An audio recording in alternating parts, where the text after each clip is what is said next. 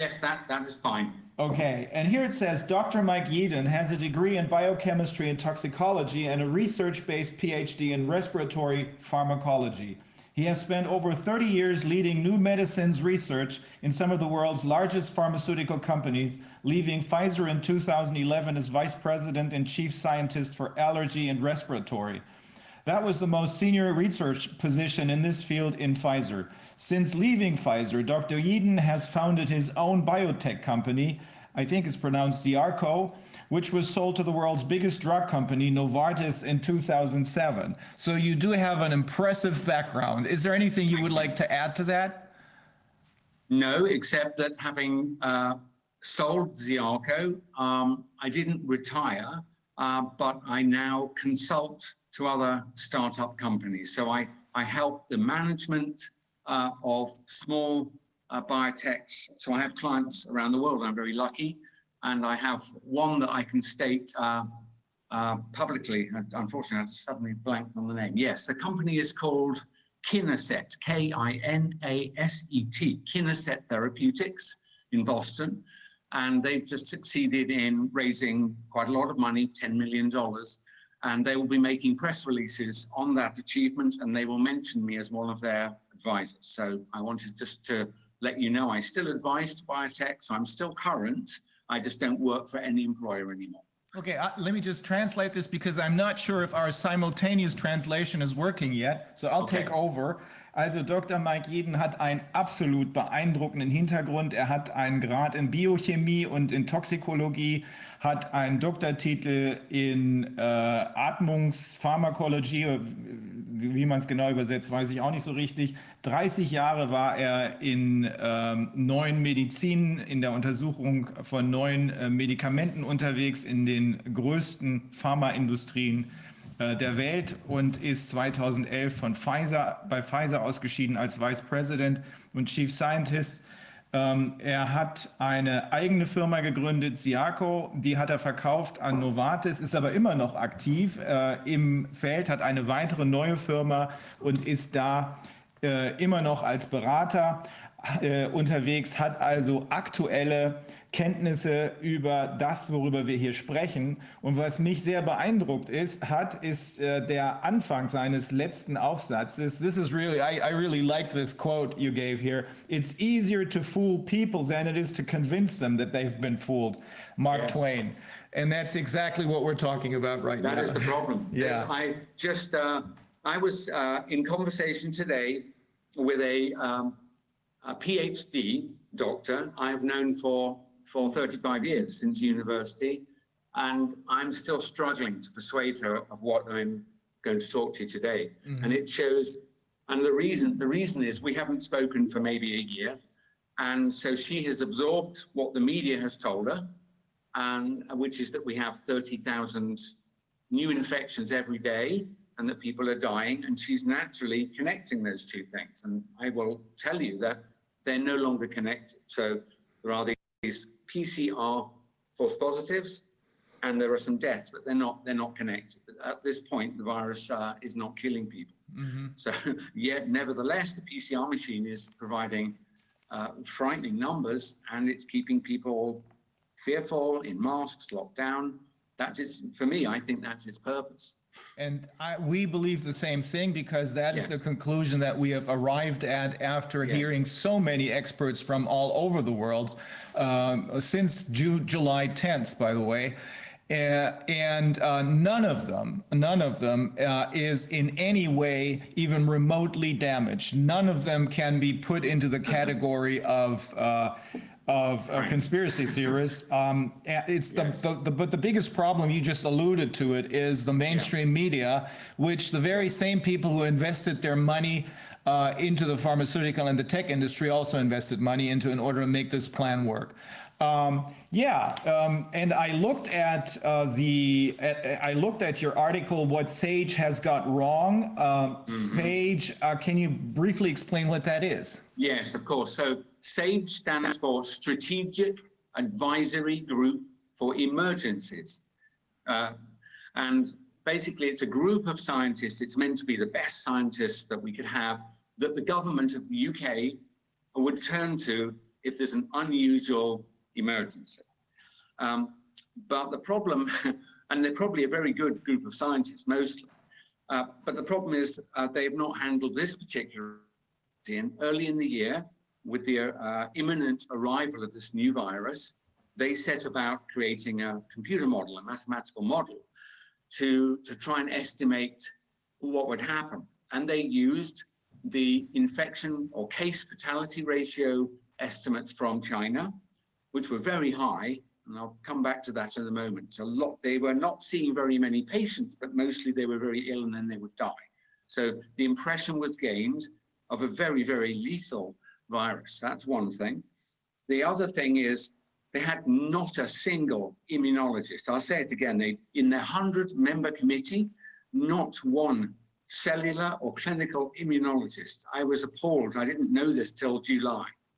So they didn't have anyone even as amateur as me at immunology.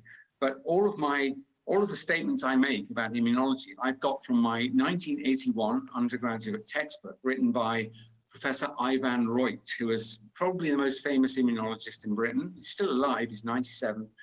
And so everything I say about surviving infection and becoming immune, we knew this uh, when I was small, and it was old news then. So when people say, oh, you know, you're making claims the science isn't this advanced, and I have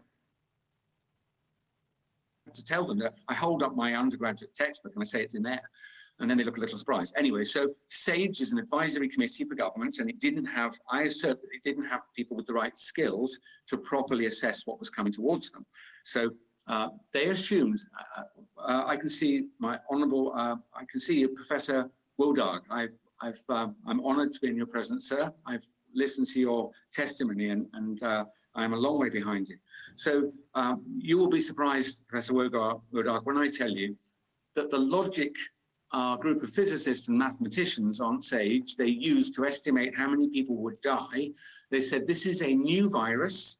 Consequently, there will be no prior immunity in population. It's just, I fell over when I read the report. So you should understand that the uh, it may be a new virus, but nothing comes from nothing. Everything is related to everything else. And then when I heard it was a new coronavirus, I immediately went to the sequences to find out how related it was to other things. I was reassured that there was some similarity with many common cold causing coronaviruses, and I reassured myself everything would be fine because there would probably be a high level of prior immunity. And that's true. But SAGE says there's no immunity. So that means everybody, well, 60% would have to be infected or 70% before herd immunity. And then they assumed that maybe uh, one in 30 would die, which is crazy. It's maybe one in a thousand or one in 500. So you can see already the numbers. Uh, what else do they do? Um, those are the main ones. They said it was much more lethal than it is, and they said almost everyone is vulnerable, which is not true. And so their estimate was that half a million people will die. Um, and so immediately the country panicked because our, our, our, political leaders are all what we would call classics and humanities graduates. None of them have any science, technology, engineering, or medicine. So they were told by SAGE that this disaster is coming and you must all hide. And so that's what they did. And that was the start of the disaster.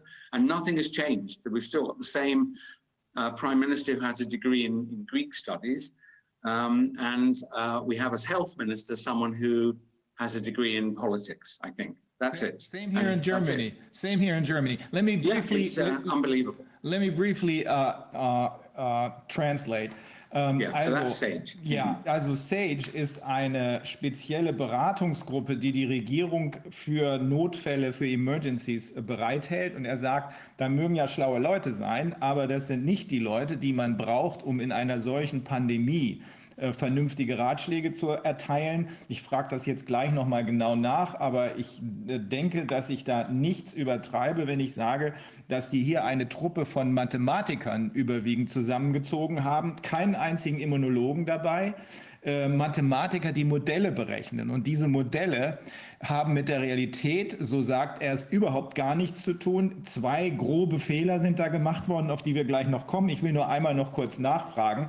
So what you're saying is that this group of people, which includes no clinical immunologists, but a lot of mathematicians, are Yes. basically a modeling group. And what this then boils down to is that they can be they can be seen as seers, those who can foretell the future, but they have no relation with what's really going on, and in particular with this particular crisis, right? Yes, that's that's completely accurate. Uh, there's a little bit more to say. Uh, I think two things that are shocking. Um, so I have spent um, the last six months, uh, I would say, criticizing the science, the, techn- the techniques that have been used, and the conclusions that have been drawn. Um, I try not to criticize individuals because I don't know them and I don't know their motives, but I can judge what they say and what they do as against what would be reasonable given the situation. So I will tell you that um, Professor Neil Ferguson of Imperial College London leads the modelling effort that you've just uh, described, Rainer. Um, and I don't know him at all, but I do know that his track record of predicting the scale of medical and veterinary emergencies is not very good. And in, interestingly, I think, I didn't realize it till this year, on every occasion, his estimates have been too high, sometimes by between tenfold and a hundredfold too high every time. And there are five or six famous examples in the literature that relate to human infections, infectious diseases, including one I'm sure that uh, Professor Wodarg is familiar with, but also things like uh, foot and mouth disease spreading amongst uh, farm animals and other things. So his he has a tendency, I think, he calls it the precautionary principle. He has a tendency to put to set all of the variables to the, as it were, the worst end, and then you run the model, and of course it produces very frightening predictions, uh, which are always too high. And his defense is, well, I didn't want to be wrong on the on the low side. But I, I would I would say that um, uh, it's not precautionary to give people information that's so far from reality that they end up doing things that are reasonable if your predictions are correct, but wrong, damaging, and indeed lethally damaging uh, if they're in fact uh, the, if the predictions are wildly wrong, which they are. So that's that's one thing I will say about the modelling group led by Professor Neil Ferguson, who, by the way, for anyone listening, uh, you would think that if he's modelling epidemics, pandemics, he would at least have some training in infectious diseases, uh, maybe virology. You would hope something about immunology, something like this, uh, detection methods. No, the, the man, his, his training is in theoretical physics. Oh, we have a very similar situation. Um, I think the situation, by the way, is more or less similar all over the world and probably not by accident because we here, as our um, Secretary of Health, have a, a banker and uh, our, um, our Chancellor, of course, is a physicist. Um, let me again briefly before maybe we can talk about those course. two basic flaws uh, that Yes. uh, they assume here. Let me again briefly translate this. Ähm, also er sagt, die ähm, Mitglieder dieser Emergency-Gruppe sind überwiegend Leute, die von dieser konkreten Situation nicht den Hauch einer Ahnung haben. Er drückt sich da wesentlich äh, zurückhaltender aus, als ich es gerade tue weil eben keine klinischen Immunologen darunter sind. Es sind Mathematiker überwiegend ähm, und äh, die äh, sind so eine Art Wahrsagertruppe in diesem Zusammenhang, liegen vollkommen neben der Realität. Warum das so ist, wird er uns gleich erklären. Der ähm, Chef dieser Gruppe ist äh, Neil Ferguson vom Imperial College. Ähm, der, er sagt ausdrücklich, er kennt den Mann nicht und deswegen kann er über ihn persönlich nichts sagen. Was er aber sagen kann, ist, dass er dadurch auffällt, dass er eigentlich mit allem, was er jemals gesagt hat, daneben liegt. Genauso wie unser Professor Drosten hat er schon in der Schweinegrippe äh, ein, ein zehn- oder noch mehrfaches der tatsächlichen Risiken vorhergesagt die da nie eingetreten sind, sodass man im Ergebnis sagen kann, mit Hilfe dieser Aussagen wurden und werden jetzt wieder Menschen dazu gebracht, an furchtbarste Szenarien zu glauben, sodass sie eben alles das mitmachen, was man ihnen vorschlägt, um diese furchtbaren Szenarien, äh, Hunderttausende, Millionen von Toten zu vermeiden. I, I just explained that they're using these wildly wrong estimates, by the way, same here in Germany with Professor Yeah. Drosten, who through the WHO um, uh, and in collaboration, as we can see with uh, Neil Ferguson, is trying to scare the hell out of the world.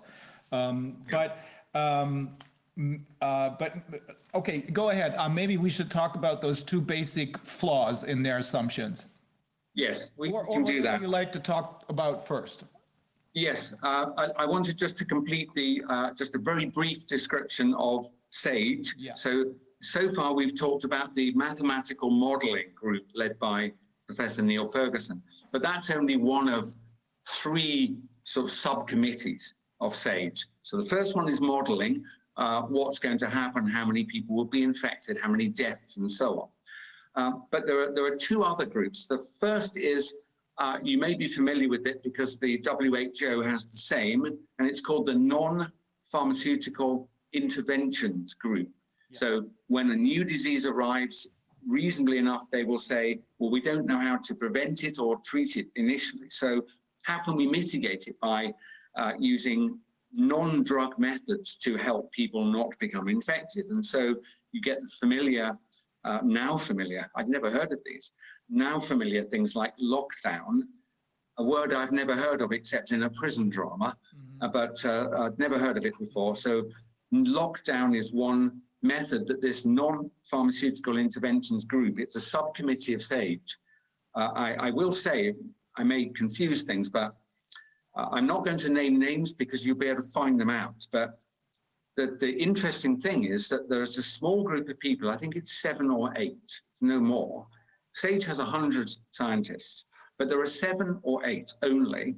They appear on every one of these subcommittees, and they also appear in all the press statements when they're standing next to the ministers. So if you wanted to, uh, in, in, if you wanted to imbue any of this stuff with motive, you, you would be able to see how it would be done because it's, it's the same small number of people. Anyway, so the second group, the first group is modeling, the second uh, the non-pharmaceutical interventions, and their job was to work out what measures could be taken in order to protect the population. And I'm mentioning it because we are in it now. We're in it in France, we're in it in the UK.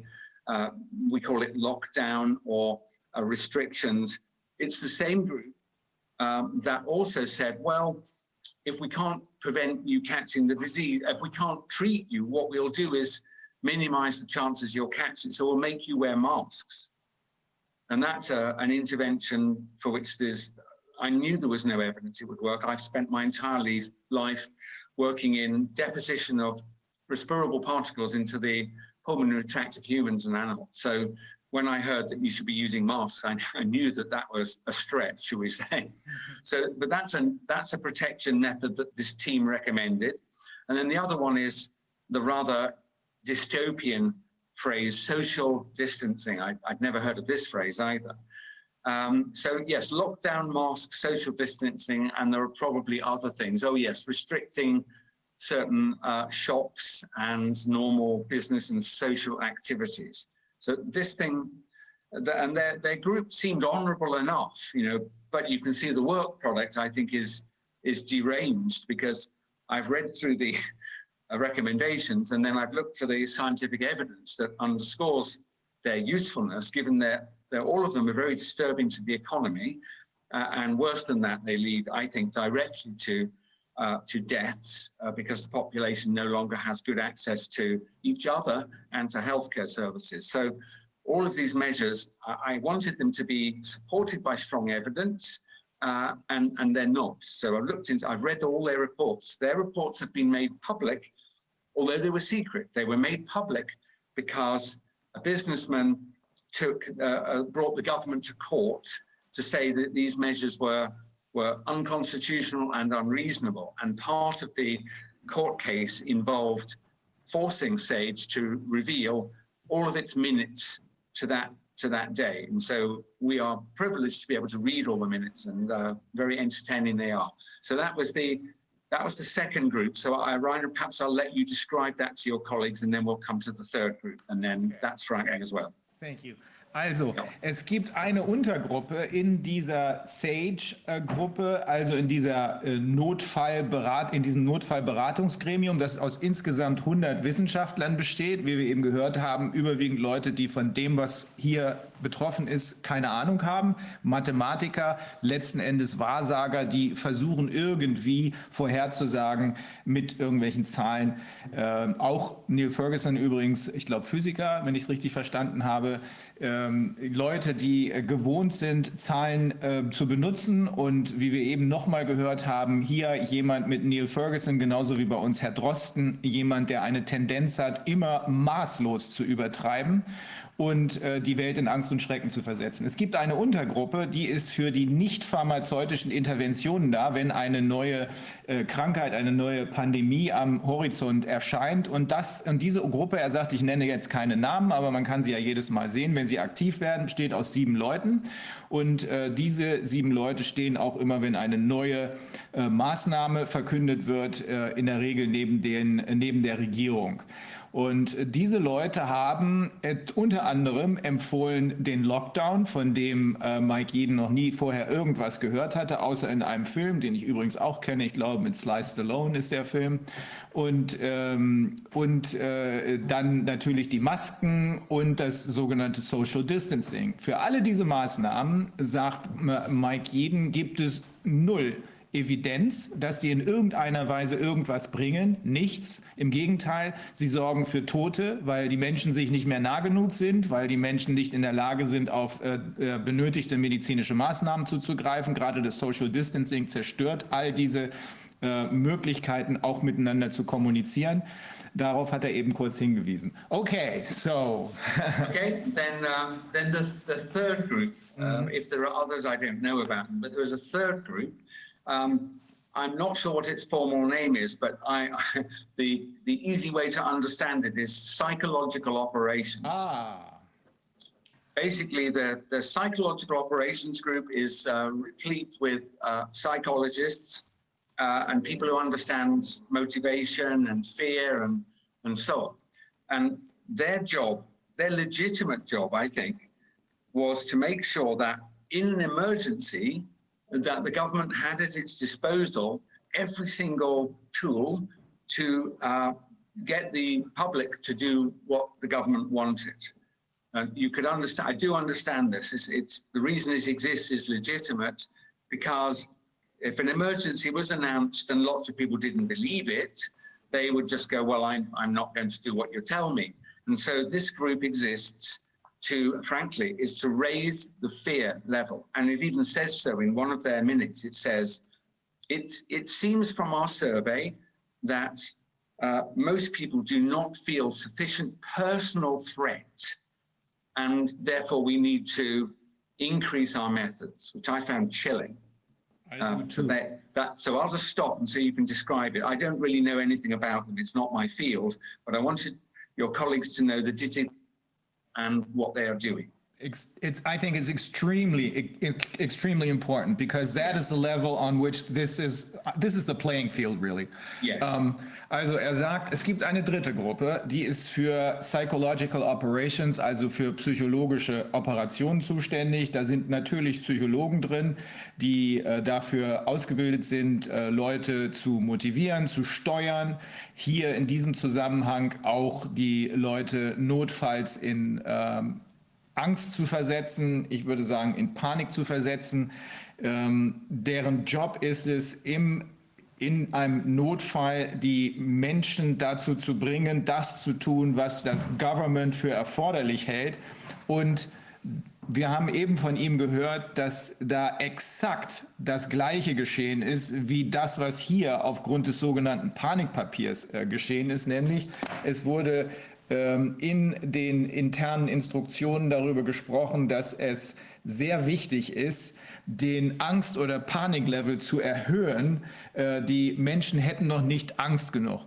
The very same thing happened here, uh, Mike. Wow. Uh, there was a paper that was leaked uh, by the Secretary of the Interior. I mean, he didn't leak it, but it was produced um, at that uh, institution, and it explicitly calls for uh, making little children feel responsible for their parents or grandparents' tortured death if they do not adhere to the to the measures. That Yes, is that's definitely terrible. chilling. Yeah. But exactly, that Mm-hmm. exactly fits. Yes, we have um, the same sort of thing, the phrase that has been used. There are lots of phrases, you see them. Um, when, when one of these phrases become, you, when you know it comes from Sage, it suddenly appears from nowhere. You've probably never heard it before, and you hear it from every TV channel, radio station, and newspaper the next day, and you keep hearing it. So I've, once you are alert to this, I'm not paranoid. I've just literally taken notes. I thought I've never heard that before.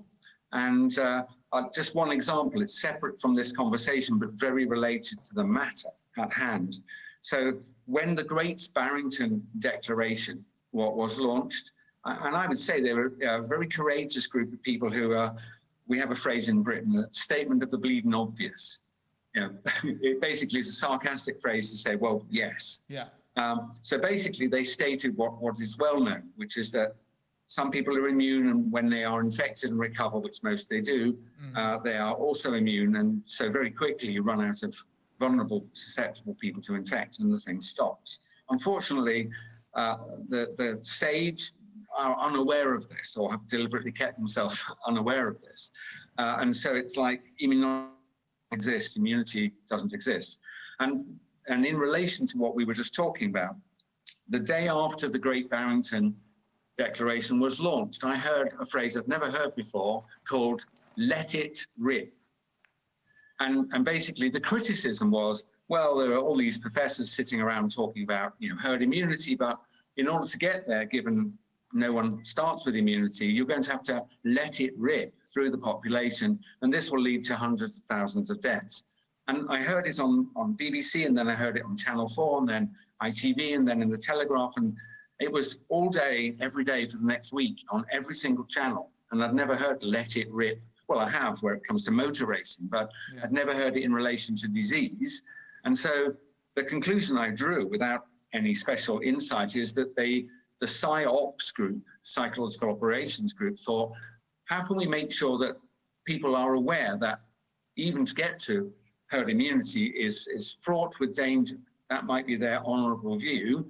Uh, and even if it was, they would say, well, what we'll do is make, make sure people know that there's a really bad cost to this. We'll, we'll tell them that you have to let it rip through the population.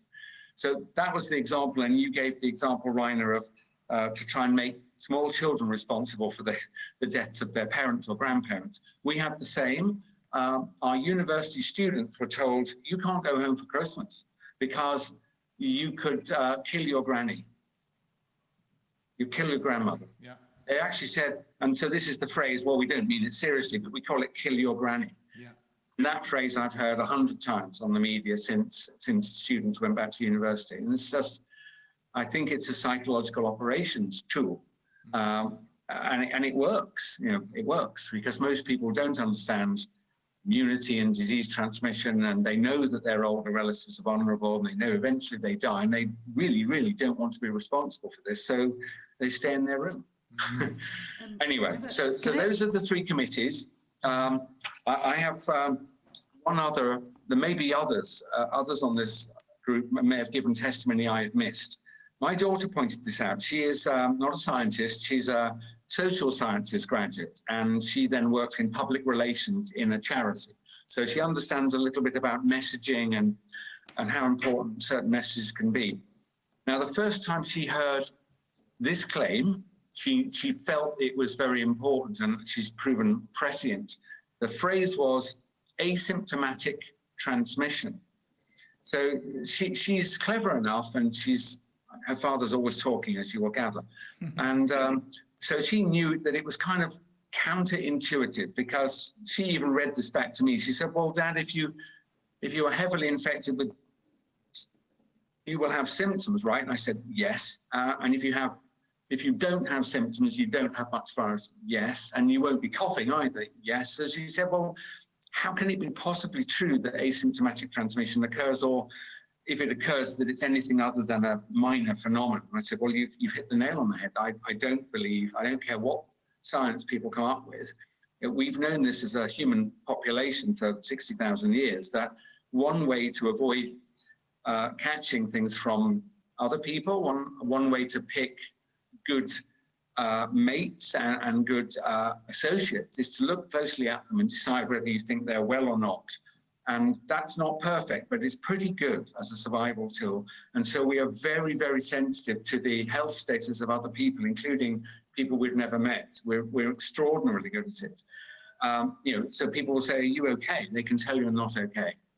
Uh, and so the idea that asymptomatic transmission was common would make what I've just said impossible to work. It would not, it would not be possible to pick uh, successfully, uh, deselect people who are threatened to your health and to your family's health if asymptomatic transmission was so common as has been suggested this year.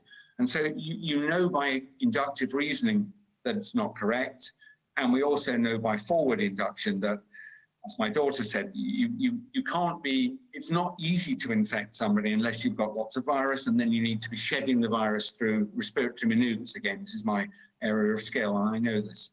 So um, I, and yet we hear it all the time. We hear this asymptomatic transmission. And I, I'm going to go one or two steps further because I realize with mounting horror that I can't counter this, even with intelligent people I know. I describe how it's not true, not likely to be true.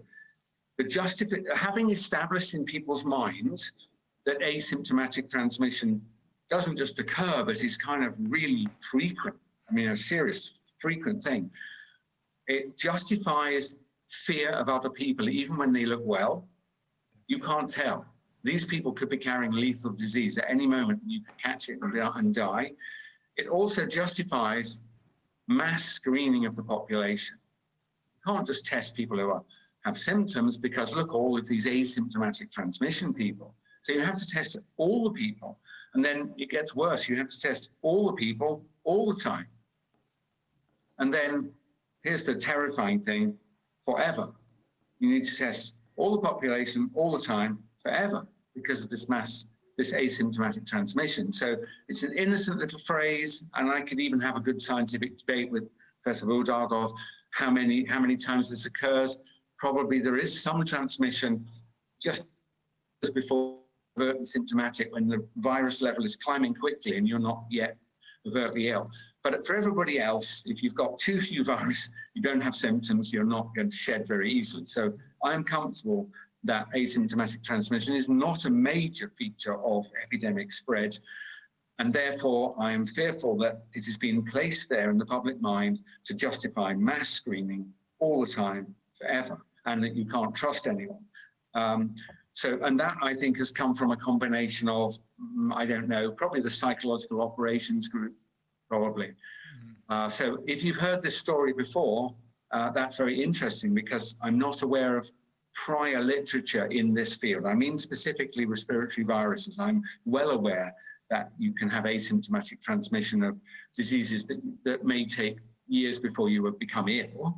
So you could carry a lethal virus that won't kill you for 20 years and you will look perfectly well. I do understand that asymptomatic transmission is absolutely possible. And we know that um, needle sharing in drug users can definitely lead to transmission of hepatitis, for example, and HIV, so it's said. So the public is familiar with the concept. They know it, it can occur. What they don't know is that in this specific setting, where the, the disease is in the lung, symptoms then come through respiratory symptoms, and then you shed virus, perhaps by coughing or releasing particles either into people's faces or on surfaces that they touch. And so now this is very different. It's not like transmission of hepatitis using a, a, a contaminated needle. It's completely different.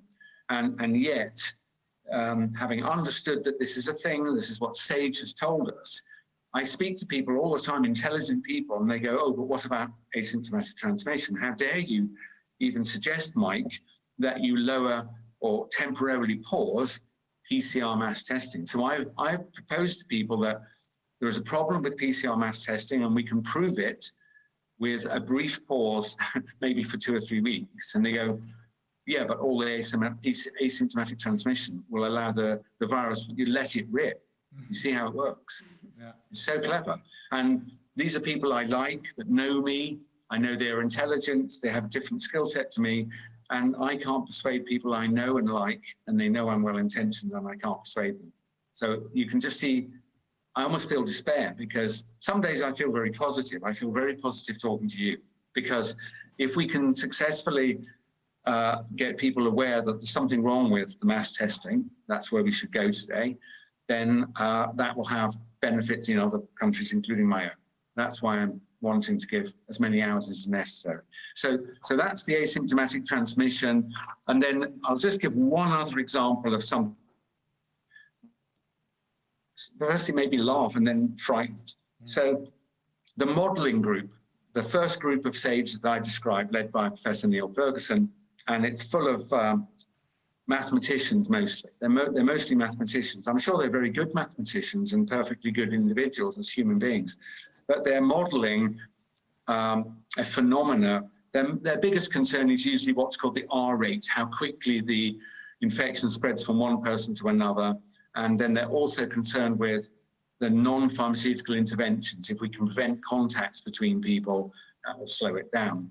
I, I've never seen them concerned with uh, how much prior immunity there was in the population, which seems rather important to me. And we now have, it seems to me, floating independently and completely outside of the awareness sphere of SAGE and of government, an enormous amount of literature on prior immunity uh, and even immunity in the present day. And you can literally hold the paper up in front of people and they go, yeah, but 510,000 deaths, mate. You know, it's, uh, it's so difficult. They, they, they believe what they've been told. And I say, well, you know, that's not true because look, 50% of people have prior immunity. And they go, well, you don't know that that will work. And I go, well, I do actually. Look, here's what happened with SARS in 2003. So it's so difficult. And then I'm just going to now talk about something. So Professor Wodarg may shoot me down at this point, but I hope not. No, no, Um, no, no. so the math, well, I don't mind. You know, if I'm wrong, I want to be corrected. I have no, I have no reason to want to say anything other than the truth. So if I'm wrong, I want to be corrected so I can be right next time. Um, so the mathematical modelers on the modeling group, um, they asserted that the lockdown in Britain, which started on March the 23rd, excuse me, there's traffic. Yes. So the modeling group said when not very many people died, by, by summer there were 40,000 people in Britain who had died within 28 days of having had a positive PCR test. So I'm resisting saying that they died because of the infection. Some of them probably did, but I'll just stick to the facts. 40,000 people had died within 28 days of a positive test by summer. And you'll remember that Imperial College told us that roughly 110,000 people should die. So I'm not joking. I had a conversation with email with one of these people, one of these modelers, and he more or less said, "Well, I'm not sure where all the miss- missing dead people are." You know, it's literally instead of instead instead of saying, "Well, maybe my model is wrong," he wondered where the uh, where the uh, 470,000 dead people were. You know, where, why haven't they happened? I'm not kidding. He was so convinced his model was correct that he said to me, "Well, I'm fearful that 470 dead well, you know, they will appear if we don't do something." And so here, here's where they went. They said they assumed that the lockdown was so effective at preventing transmission that almost no one had been infected. So that 40,000 had come from infecting a tiny number of people. And so eventually they convinced the prime minister that uh, basically the, the epidemic has not, the pandemic has not really started in Britain. Only, they said only 7% of the population have been exposed. So 93% are still vulnerable. And remember, no one has immunity. So basically they were telling the prime minister in August that um, we're back in, it's, it's like round, Groundhog Day. Groundhog, yeah, we go round and round. Because I would say most people would say 93% is roughly the same as 100%. They're very similar. And so they, they literally told the prime minister, their models say, we have this model, and it says uh, we are the same threat as we were in, in February. And so, uh, and you know how they, how this was uh, manifest, because people were saying, well, what, show me how you think people will die. And then we got a phrase that uh, we've heard again and again, which, which is kind of bizarre because it doesn't happen. So they started talking about second wave. Now, forgive me, but if you have an unmitigated spread of a new virus through a population, um, it, it may spread very quickly. We think this one does spread very quickly. Um, and so uh, before we even got to lockdown, I think the virus had been in the country long enough for it probably have gone from one end to the other and back again. And so I think the idea that only 7% have been exposed seemed really surprising, very unusual, and completely counterintuitive, say, to every winter season of influenza. We know this doesn't take nine months or 10 months to travel through the country. It takes maybe two or three or four months, and then it's done. Um, so, um, so they said there's going to be a second wave, and they show you that you can go and find it online. It's a, a public document, and it looks just like the first wave, where time goes on and there's not much happening, and then you start to see a few deaths, and then it goes exponential, and it climbs and climbs and climbs, and then for some reason they don't seem to describe, they don't seem to understand why it turns. They really don't. It turns, and then gradually it falls again. And this time, there's this time their second wave was twice as big as the first one. I, I don't know how they got that. They literally, I've actually, I've written to them politely as a, as a fellow academic, as it were, and said that's very interesting. So, would you mind explaining to me why they, why, why you predict the curve is twice as big in terms of numbers of death when surely at worst there could be no change in immune status? And I, I argue many people are now, they didn't answer of course. So uh, basically, I hope it's just inexpert um, uh, uh, mathematicians trying their best to, as it were, create a model that accounts for what they have seen and therefore they can provide appropriate warnings. You can see I'm trying desperately hard to say Yeah. that it's not a conspiracy because I have no evidence directly from them. I have no evidence directly that it's a conspiracy. Personally, all of my instincts are shouting conspiracy, okay, as a human being.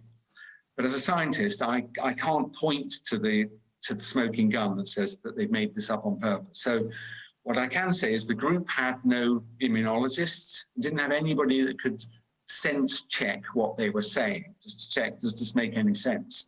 And they have produced, and this is now the current operating plan for UK, and it's why I'm here. It's why I'm in France, because the country uh, is, is the prime minister and the ministers think the country is under severe threat of second wave. And so they've locked down harder for longer. And the fright, most frightening thing I've ever heard this year is they've made international outbound travel illegal except for certain prescribed purposes. So uh, as a private citizen, if I went home to visit my children or grandchildren, it would be illegal for me to leave my country to come back here to my property in France, a country that welcomes me. So I have not gone home. I've just decided this is very bad, you know, that this has never happened even in wartime. And there's no reason for it. And I could be paranoid or I could be being sensible. I've just decided I'm not going home until this absurd law is removed. It's a it's an affront and it's frightening. So there you go. That's probably the end of a description of SAGE as a modeling group with psychological operations, non-pharmaceutical interventions. Uh, that there's a small group of seven people or eight people that sit on all of the subcommittees. They also interact directly with the Prime Minister and with the public. So you can see that if you, I'm not saying there is, but if you wanted to fix things in a particular way, it's very easy because there are so few actors in the drama. Uh, and we'll talk shortly, I think, maybe long, that we will eventually get PCR testing and something very mysterious there that has, has happened that also brings it into the orbit of only one person, which is interesting. That was not true in the spring. So that's that's where we are. You might want to, maybe I should let you take two or three minutes, uh, Reiner. I've gone on too long, and you could maybe summarise the uh, that last part of uh, whatever it was. Uh, the. Yes, it was about second waves and asymptomatic transmission. Those are the two things I've, I think I've said that you've not had a chance to uh, translate.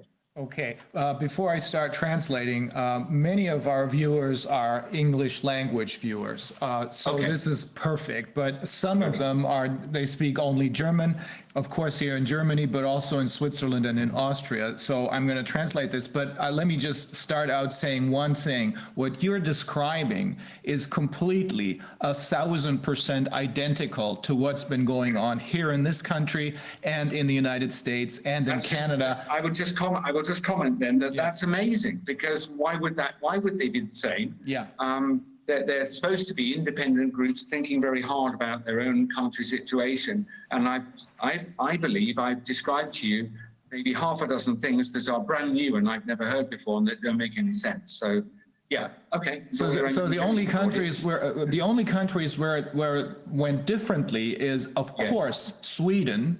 Yes. And, uh, and, but despite Sweden's, uh, almost going through this whole thing unscathed, I mean, Yes. few things happened, of course, but just like with every, you know, um, seasonal flu, there are, of Yes. course, serious cases of illness, and there are, of course, people who die, and we all regret this. So Absolutely. none of us is Absolutely. denying Yes. that this, that there is something out there. We're just saying Yes. it's not what they claim it is.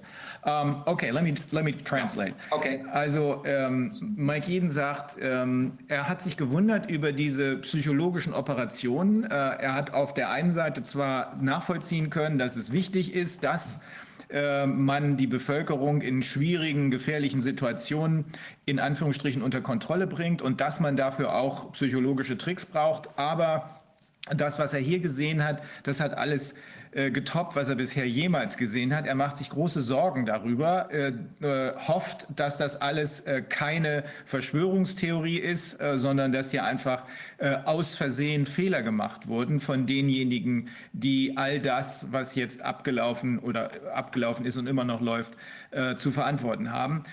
Er hat auf drei Dinge hingewiesen. Das eine ist, er hat sich gewundert darüber, dass plötzlich ganz neue Begriffe und ganz neue Vorgehensweisen, die es vorher noch nie gegeben hat, von denen er vorher nie gehört hat, äh, gepusht wurden. Eins war, wenn wir das ganze Virus hier durchlaufen lassen, seine äh, Formulierung und die in den Medien war, let it rip, hat er vorher nie gehört. Wenn wir das durchlaufen lassen, dann werden Hunderttausende sterben. Wieder Neil Ferguson ganz vorne, der erzählt hat, hier 400.000 Tote. Ähm, und, äh, äh, und die hat es bis heute nicht gegeben. Ähm, er sagt, ähm, wenn äh, ein, ein, ein zweiter Begriff, den, den er für sehr wichtig hält, sind diese asymptomatischen Infektionen, asymptomatic infections. Sehr, sehr umstritten, ob es das gibt. Es gibt es in anderen Bereichen, sagt er, da kennt man das. Vielleicht kann äh, Dr. Wodak gleich noch was dazu sagen. Es gibt es in anderen Bereichen hier, was, den Virus, was das Virus angeht, eher nicht. Äh, Und wenn, dann sind die ähm, asymptomatischen Infektionen so ähm, zu vernachlässigen, dass sie hier keine Rolle spielen. By the way, even the CDC agrees on this as far as the asymptomatic infections are concerned, because what's his name, Fauci, he said this is absolutely negligible. It doesn't play a role here. Na, also das ist wichtig zu wissen. Auch die CDC, also das amerikanische Gegenstück zum RKI, Fauci sagen, das spielt keine Rolle. Hier wird aber so getan, als sei jeder potenziell infiziert, auch derjenige, der überhaupt keine Symptome zeigt. Und im Grunde nach ist das komplett tausendprozentig falsch. Ich habe darüber mit äh, Professor Hockertz hier gesprochen, ähm, der sagte, wir können uns auf folgende Argumentation einigen. Asymptomatische Infektionen sind hoch umstritten.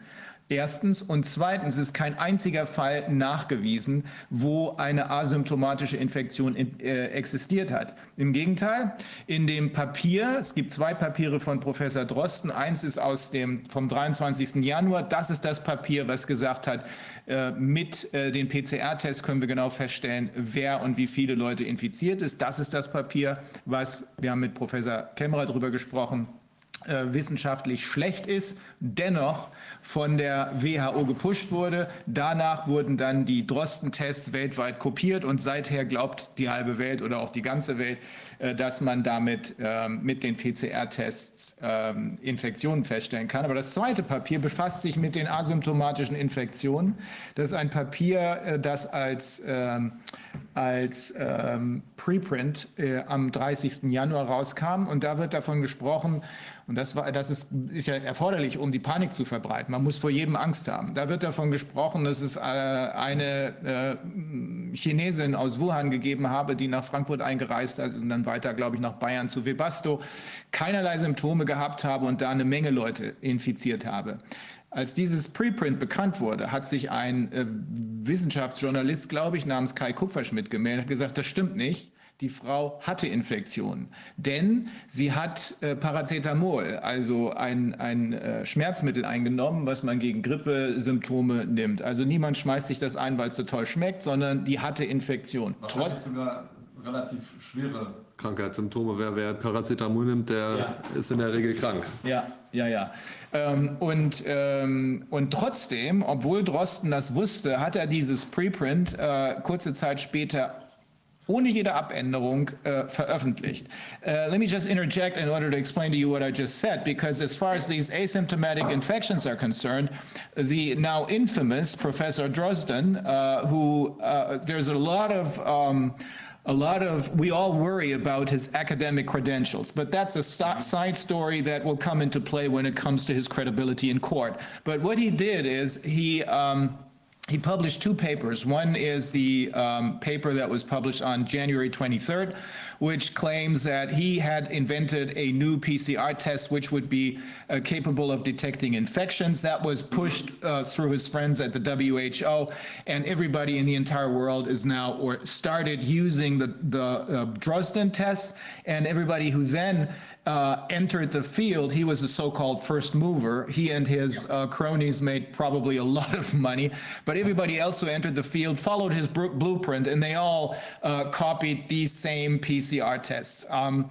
but I'm also saying there there is another paper which he pub- published as a preprint on January the 30th, and in this paper he claims that there are asymptomatic infections because you need this in order to spread as much panic as possible by uh, making everybody afraid of everybody.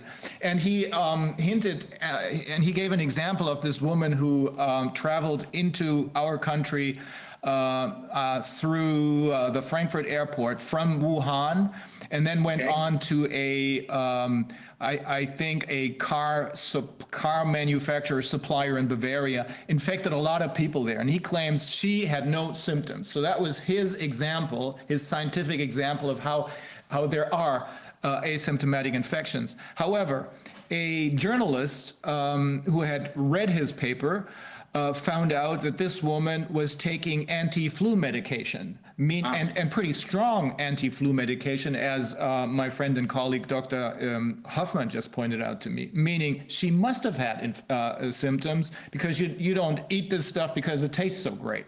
And nevertheless, he published the paper without pointing out that he had made a mistake there. Even, even though I'd like to, I'd like to add, even though that he ha- even personally later had admitted that he had never had any contact with that woman. Yeah. They did not examine her or, or even talk to her.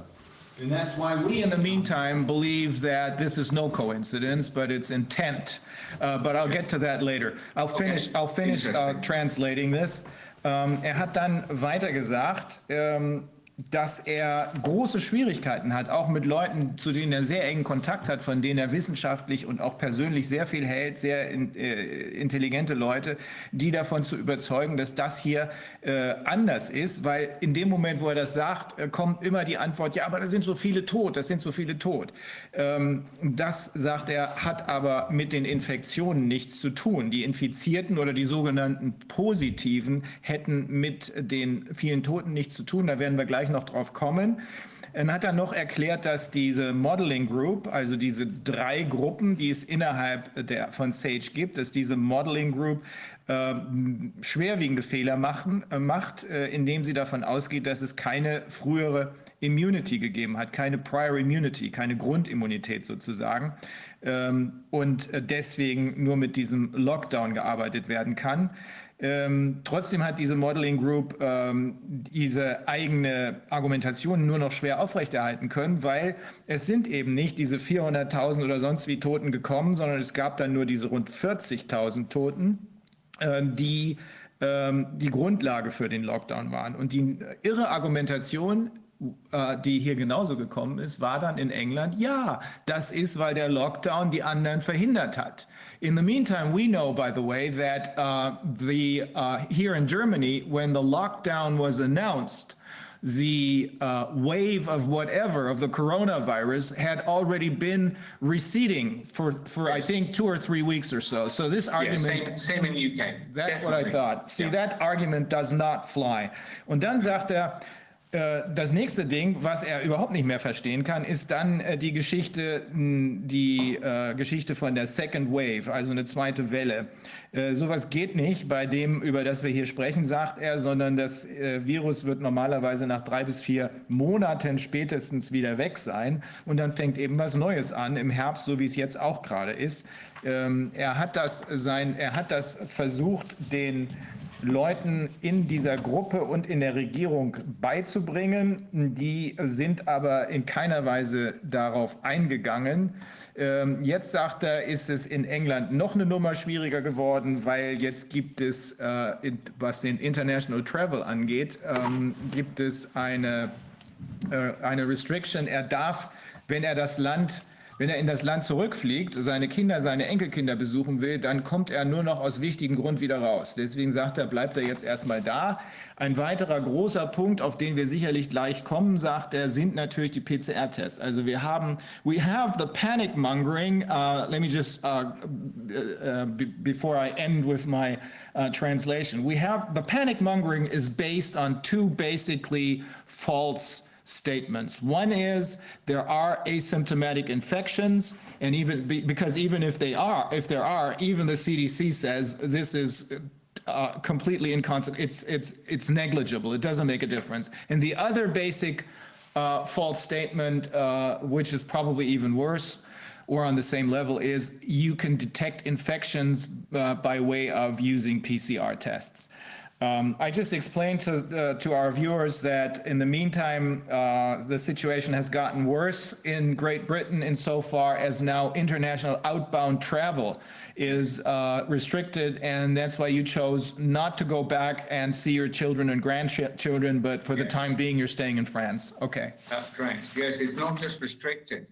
It's not just restricted. Um, you, you can apparently outbound international travel from the UK is permitted for, I think, for business purposes. Um, there might be other other reasons, but business purposes. But other than that, it's illegal. It's they've actually changed the law. It's not. So basically, if I tried to uh, normally I, I would say if I if I were to buy myself an inflatable boat with a with a little engine on the back and go for a uh, a little sail around off the coast near my, where I live, uh, people might say I was reckless, but they wouldn't say it was illegal. But if I were to do that now and put a little uh, knapsack of possessions on and head off to France, that would be an illegal act. And that's, that's just frightening. Why, why would you make something like this illegal? You just should say, well, it's inadvisable.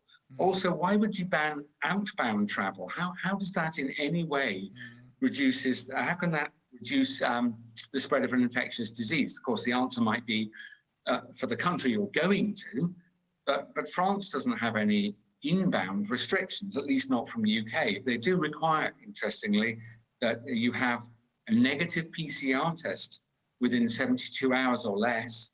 And if you don't have that, you will be required to submit yourself to, to one of those tests. I just, I happened to pick up a new hire car yesterday from Nice Airport, Let which me- is let me cla- spooky. Let Go me, on. clar- let me clarify this because it's important. Uh, it's Yeah. not just restrictions, it's illegal.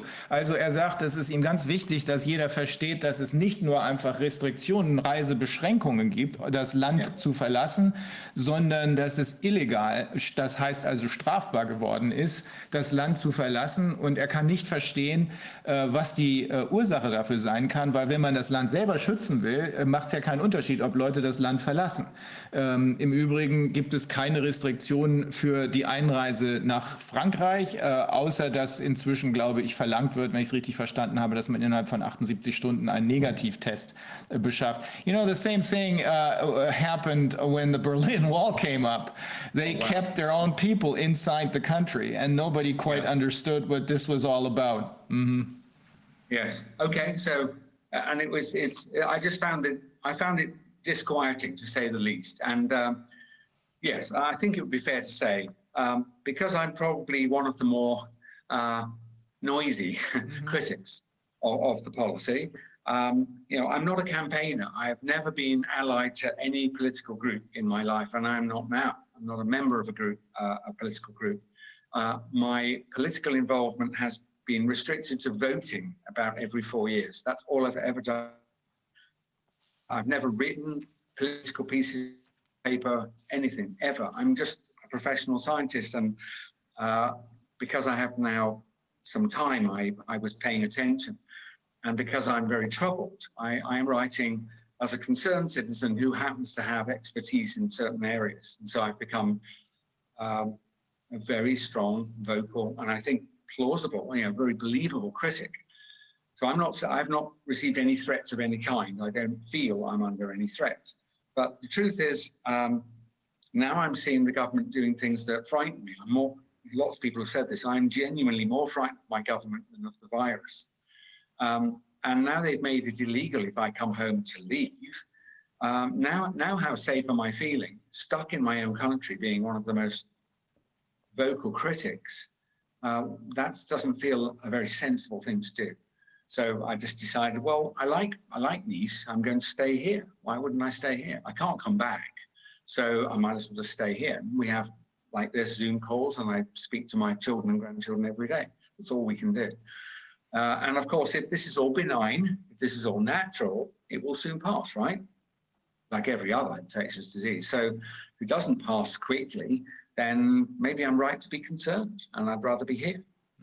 So anyway, I notice uh, we've been we've been joined by by Dr. Clare Craig, and uh, maybe I could just take one moment uh, just to describe so that uh, Dr. Craig, I work with Craig, with Dr. Craig, and I like him very much. He's a very clever person, spots things I miss, and I hope vice versa. So Clare, so far after an hour, I've just I think adequately described SAGE and its subcommittees and some of the happenings from subcommittees like the non-pharmaceutical interventions some of the key phrases like let it rip and uh, uh, kill a granny. There's all sorts of sort of uh, psyops stuff. And I've talked about the modeling. I've talked about this sort of unaccountable second wave phenomenon to try and explain where the, the missing 470,000 deaths that haven't occurred, you know, where are they? And so they've come up with a model uh, that, that could capture them, as it were. I'm, I'm, I'm, uh, I'm making the assumption they are honorable at least some of the people doing the modelling are genuine mathematicians trying to trying to work this out.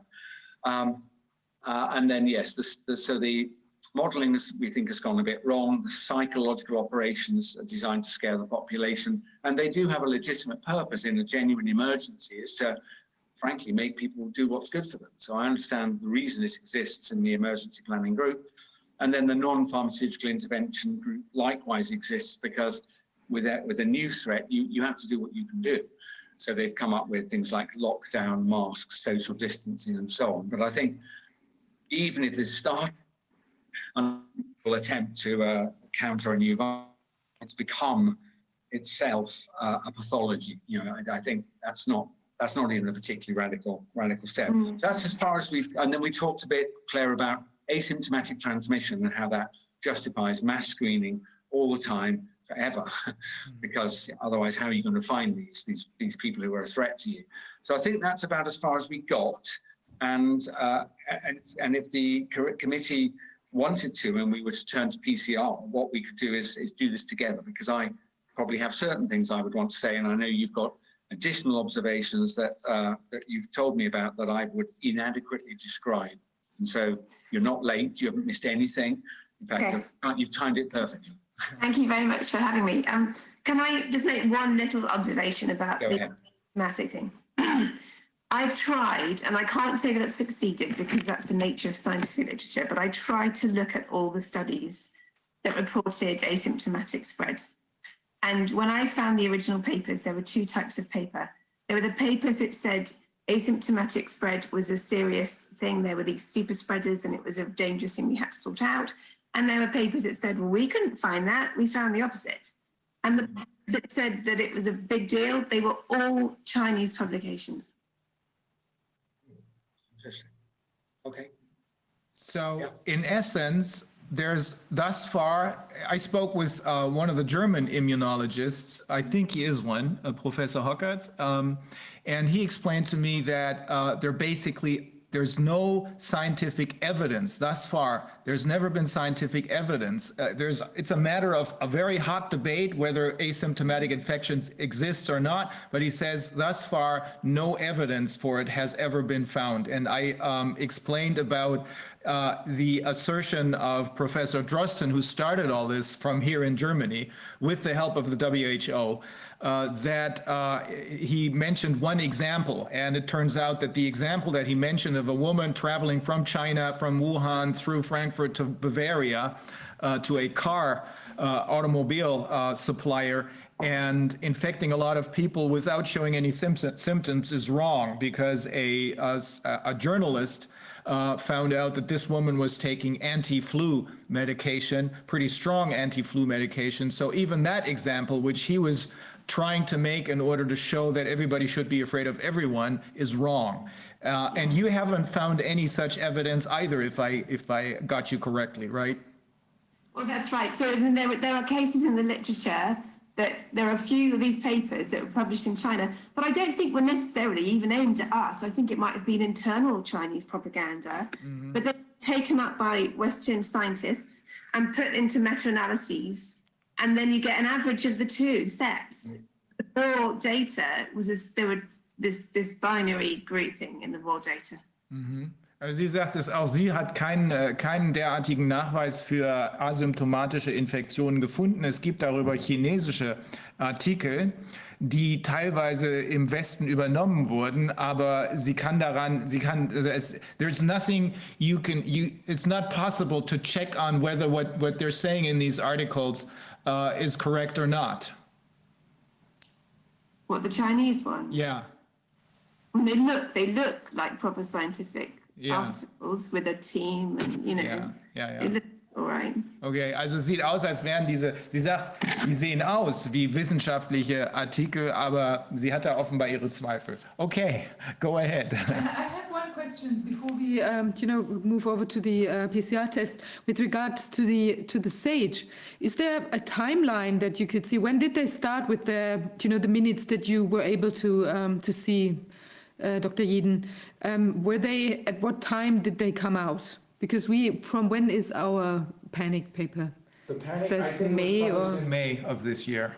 I think it was in May, but yours was, I mean, you know, I just had the idea that we're looking for the, the spider and the web. Where does all this origin from? I mean, in case So I, there's, uh, I, Clare, you might remember as well, but basically there was a, there is a businessman, uh, Mr. Simon Dolan, D-O-A, D-O-L-A-N, Dolan. And basically he, he was bringing a judicial review against whether the government's lockdown was, was an appropriate thing to do. I don't remember the legal details, but as part of this exchange with the government, the judge, I guess, ruled that uh, SAGE minutes, the minutes of the of these committee, must be published. Otherwise, how can we examine whether what they were doing was uh, was reasonable? Um, and I think, Clare, that that was released in early second half, maybe July, June, July, something like that. okay, but when, when were these minutes taken? Ah, Do you remember when- that? oh, Is- they- Was that? and I, thi- I think they before started lockdown? in February, I, I think. Mm-hmm. I, I could, if, if it's very important to get the dates right, then can we just park, as we would say, can we park this and I can, I can find that out for you and, It'd be great and if let, we let could get the Reiner know. minutes. Yeah, is it, is it, uh, is it really important? Well, I mean, ju- yeah, I think it's important for Yeah, it- it's a- investigation. The, the date Not isn't for so now, important, I not don't for think. now, but But wait- the date isn't so important. It's the content of what's, of the minutes, right? But it's Well, also maybe you would, interesting at maybe what then if I time can, uh, maybe if I can get a link to all the minutes, Yeah, I can just let you have that fantastic. and you can go and read. Yeah, Yeah. yeah. I'm, if I can't find them, I know people. So I will say a link to all the Sage minutes. I think interestingly, after they were forced to reveal the minutes, I think they, they either stopped having meetings or probably they did something very typical British civil service that if you've been ordered to release the minutes of the meetings called Sage, what you do is change the name of the meeting, call it SGEA or something. It's, then, uh-huh. then of course you no longer have to release the minutes. I'm not kidding. It's as simple as that. Ha! You you look at the instruction, you don't look at the spirit of the instruction, you look at the order and it says whatever. So you, and I think basically the same group of people continue to meet about the same topics, but they no longer release the minutes. Well, if you, you know, if, if you take all this together, we, we are not talking about a thousand different accidents. This, No, no, no. this makes a perfect, this is a pattern and it shows exactly what's going on. For, to me, as a, as a lawyer, it makes perfect sense. But let me just quickly, quickly explain this. Also, diese Protokolle, die du haben willst, ähm, das, also, äh, was Mike Eden sagt, es gibt ja sowas ähnliches wie unser Angst-Panikpapier. Und das ist rausgekommen, weil ein Businessman namens äh, Dolan ähm, die Regierung verklagt hat und gesagt hat, die hätte ich jetzt gerne. Und äh, dann kam der Inhalt raus, aber die sind offenbar nicht veröffentlicht worden, obwohl ein Gericht gesagt hat, es muss veröffentlicht werden. Doch, die sind dann veröffentlicht. Ach, sind sie doch veröffentlicht worden, weil äh, das, die Gefahr bestand, dass es nicht passiert, weil typischerweise machen dann in England die Leute, wenn sie aufgefordert werden, ein, eine, ein Teil der Regierung aufgefordert wird, ihr müsst das veröffentlichen, dann ändern sie einfach den Namen, sodass sie sagen, ja, das haben wir nicht mehr. Ja. Das ist im Nachgang zu der Gerichtsentscheidung äh, passiert, aber er meinte, dass er die, dass er uns einen Link zur Verfügung stellen kann, wo wir eben den, Dingern. den echte, die echte Gesprächsprotokolle quasi, also auch noch mal anders unter Umständen als das, was wir als dieses Yeah. Endresultat You know why haben. we're so interested in this is because it's everything is completely identical thus far. Uh, From from what you're telling us, what happened there and what happened here in Germany, and from uh, what happened in the United States, and uh, from and this this is not. Um, this is uh, this is secondhand knowledge because from my friends in Canada, I've been told that the very same thing was happening there. Um, and that's why Viviane is so interested, uh, uh, so very interested in the actual content of these minutes, because if it shows that they're almost identical, then uh, the pattern becomes ever clearer. Okay. And then, you know, it would be interesting to see if, if our gov- government, if they if following the same line of, of, of reason, you know, reasoning, then it, it would need to be that they can provide um, information that maybe they receive from the British government or something like that, you know, so because you don't do this out of the blue, that you find the same wordings. We have the, exactly the same, the second wave, the asymptomatic, uh, the super spreader, and I think That's this interesting. is, Actually, it's not just a a very, media very, thing. A very good point. So, uh, sorry, sorry to inter- interrupt you, but uh, just to build on your point. So, Clare, I, I've said uh, persistently that regardless of my my personal views, so instinctively as a citizen, to be very worried about what's happening and so on. As a scientist, I try to uh, I try to just remain on the science and say, well, you know, there, there is no evidence for what for this to be happening or uh, the, the there's no literature behind what you're saying here. So I try and stay on the science and not imply people have bad motives or to imply an individual is doing something wrong. Now, I understand as a lawyer, you might want to do quite the opposite and say, well, No, Uh, we- we have to start, well- we have to start out the very same way. We have to first get the facts right, and Yes. only if you have the correct facts can you draw Yes. the right legal conclusions from that. I, I agree. I, I absolutely agree. But I just wanted Clare to know that uh, uh, it's not, well, we both believe it's simply not necessary to, for us as scientists to, to suggest anyone has bad motives in order to point out that there are some serious problems with, with, with testing and diagnosis and, and then other things that are being said, like the second wave, which I don't think there's a second wave at all. I totally agree, and I think the the coincidental timing of things hmm. simply be that in May, everybody went and got antibody data. So they went to do these tests to see who was still susceptible. They totally misinterpreted it, but they then had this belief that there was a lot of susceptibility still, and that interpreted in the same way everywhere at the same time. Yeah. And likewise, you know, whole genome sequencing is being done globally, and the interpretations of that are not being questioned globally. Mm-hmm. Well, there are more and more people coming out and asking questions, but uh, thus far, the panic mode has more or less, more or less stifled everything. Um, One other thing that I wanted to get clear before we continue, uh, Mike and Clare, uh, the two errors that you point to in Yes. your uh, l- latest piece, what Sage has got wrong, is error number one, assuming that, uh, of the two errors of the, of Sage. Uh, error number one, assuming that 100% of the population was susceptible to the virus and that no pre-existing immunity existed. And error number two, the belief that the percentage of the population that has been infected can be determined by surveying what fraction of the population has antibodies. And you uh, drew, there, there's a um, graphic in that paper. Uh, Can you quickly explain this? Because I, and, and we're gonna, we're, we're, we're gonna get a link to this paper and to the graphic, I think, on our, uh, on our website as well, because this is really easy to understand, I think. It is. It is exactly. So again, I, I credit my uh, non-scientific clever daughter because I was describing it, and she said, "But it's too complicated." But she drew a pie chart, and she said, "Well, you don't need." So on the left side, you will see a circle representing all of the people in the country, 100% of the people. It's just an open circle. Uh, and she said, "Well, SAGE has not referred to anyone having prior immunity, even though, and I'll just give this example because everybody knows it from school, that if you've been infected in the old days with cowpox, uh, you are no longer, you're not susceptible to catching smallpox, which was a, a very, very serious and lethal disease. And we knew this from an experiment uh, conducted by Mr. Edward Jenner. Um, and that's sort of the heart of uh, vaccination, and it also proves this notion of cross immunity. If you're immune to something, you, your body may be, depends on how similar it is, but you may be also immune to something that's related. So it's this is a really, really well understood phenomenon uh, before we even understood immunology. So I've lost lost the thread of my thinking. Yes. so despite that, um, SAGE who lacked cellular immunologists or clinical immunologists. So maybe this was the reason. But despite this idea that uh, if you've been exposed to something similar, you, you may have some immunity to this quote new thing. Despite that being well established, SAGE ascribed uh, the number of people with prior immunity zero. And it just, just zero. And so, in other words, 100% of the people were susceptible. Now, I understand the precautionary principle argument uh, that, well, we don't want to make a particular guess because if we're wrong, whatever.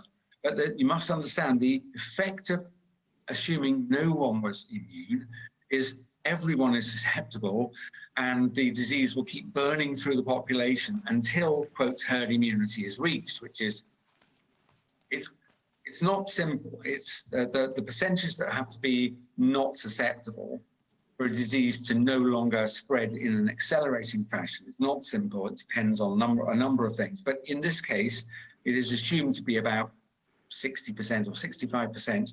Sorry, uh, the number susceptible has to be 35, 40% or less. And then at that point, most people would say, yes, it should, it should, it will no longer accelerate and will gradually die out. Uh, and if you if you ascribe zero to the value of prior immunity, that means all of the 60% required to be become immune have to be infected before you reach this, this happy day where, where, where the infection stops spreading. They're able to, that because of the lethality of this virus, the high lethality, can't possibly be serious, doctor, even you know, uh, allow the infection to spread through this population of 60% of people when there's such high lethality. We'll literally have corpses piled up on the pavements. But so you can see it's it may just be an accidental coincidence of them not having the right expertise, but the outcome was everyone is susceptible. It's a very lethal virus. Consequently, there, there, there isn't, you could not allow the normal natural process of herd immunity to be arrived at because you'd end up with, you know, wartime amounts of dead. Uh, but for a start, it, I don't think it was ever reasonable to say no one had immunity, even if you didn't know the number. Seriously, if you didn't know the number, you would look at the new virus and you'd say, well, it's a coronavirus. Well, we've known about those, I think, since 1965 when I was very small. Um, and we've learned a lot about them since. We know that some can infect animals, some some humans, uh, and maybe some have crossed over. But the important fact is we know that at least four of them um, and just to show off, I'll name some of them. HKU1, uh, two, uh, E229, uh, OK, OC, OC43 and one other. So I'm, I'm not trying to show off, but just saying they're well understood. You can easily find them by Googling. And there are four common cold causing coronaviruses that kill very few people, if anybody, uh, and they circulate and they come up and down seasonally in, in the population uh, everywhere I've looked, certainly in the UK. And, and I think then if you look at the sequences, the, the RNA sequences, you, you don't find complete identity anywhere with SARS-CoV-2, but what you do find is some areas where similarity is quite high. Uh, high enough, in my view, to expect some people who've been exposed to those common co- causing coronaviruses to have some immunity, some cross immunity. And I guessed this in March.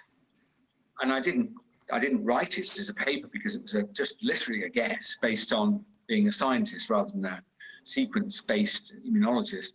And so I was very pleased when Professor Drosten in mid-April published the first of many papers now showing exactly this, that T cells from people who had not yet been exposed to the virus were capable of responding in vitro to the virus.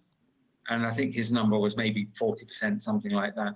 And through the rest of the spring, uh, at least six really important papers were published from top quality cellular immunological groups, published in the best peer reviewed journal articles in the world, like Science and Nature. And they were from Karolinska Institute, I think, and places in uh, and Germany and others. And so uh, I believe that by certainly by the end of April and certainly by June, I would say if you spoke to you know, someone who understood the immunology, they would say it's absolutely certain that somewhere between 30% and maybe 50% have prior immunity.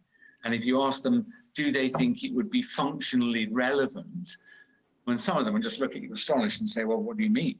I'd say, well, do you think that property of respond of your T cells responding to the virus, even though they've not yet, the body has not experienced the virus, is that functionally important? They would go, some of them said to me, Mike, that's how immunology, that's how immunity works. And others would, would try to deal more seriously with the question and say, well, yes, I, I've looked at the T cell responses of the same people to things they were vaccinated against maybe 20 years ago.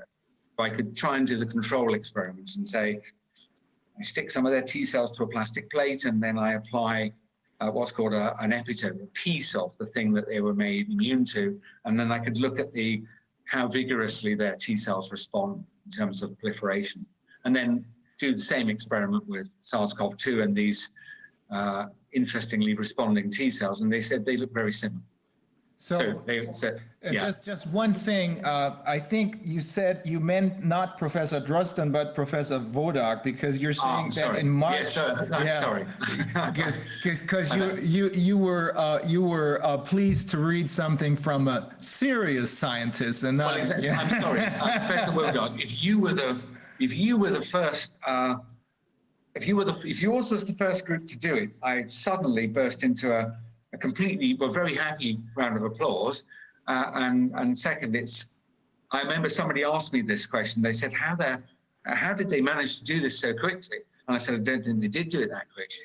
I said, my guess, and I'd love to meet them, is they were thinking about this much earlier than I bet I said that my my guess is they were probably thinking about this in January because the amount of time it takes to uh, to go through ethics, to design the experiment, to find the people, to get the samples, to these are difficult experiments technically. I've done I haven't done these, but I've done the same with B cells, looking at uh, ELISpot B cells and so on.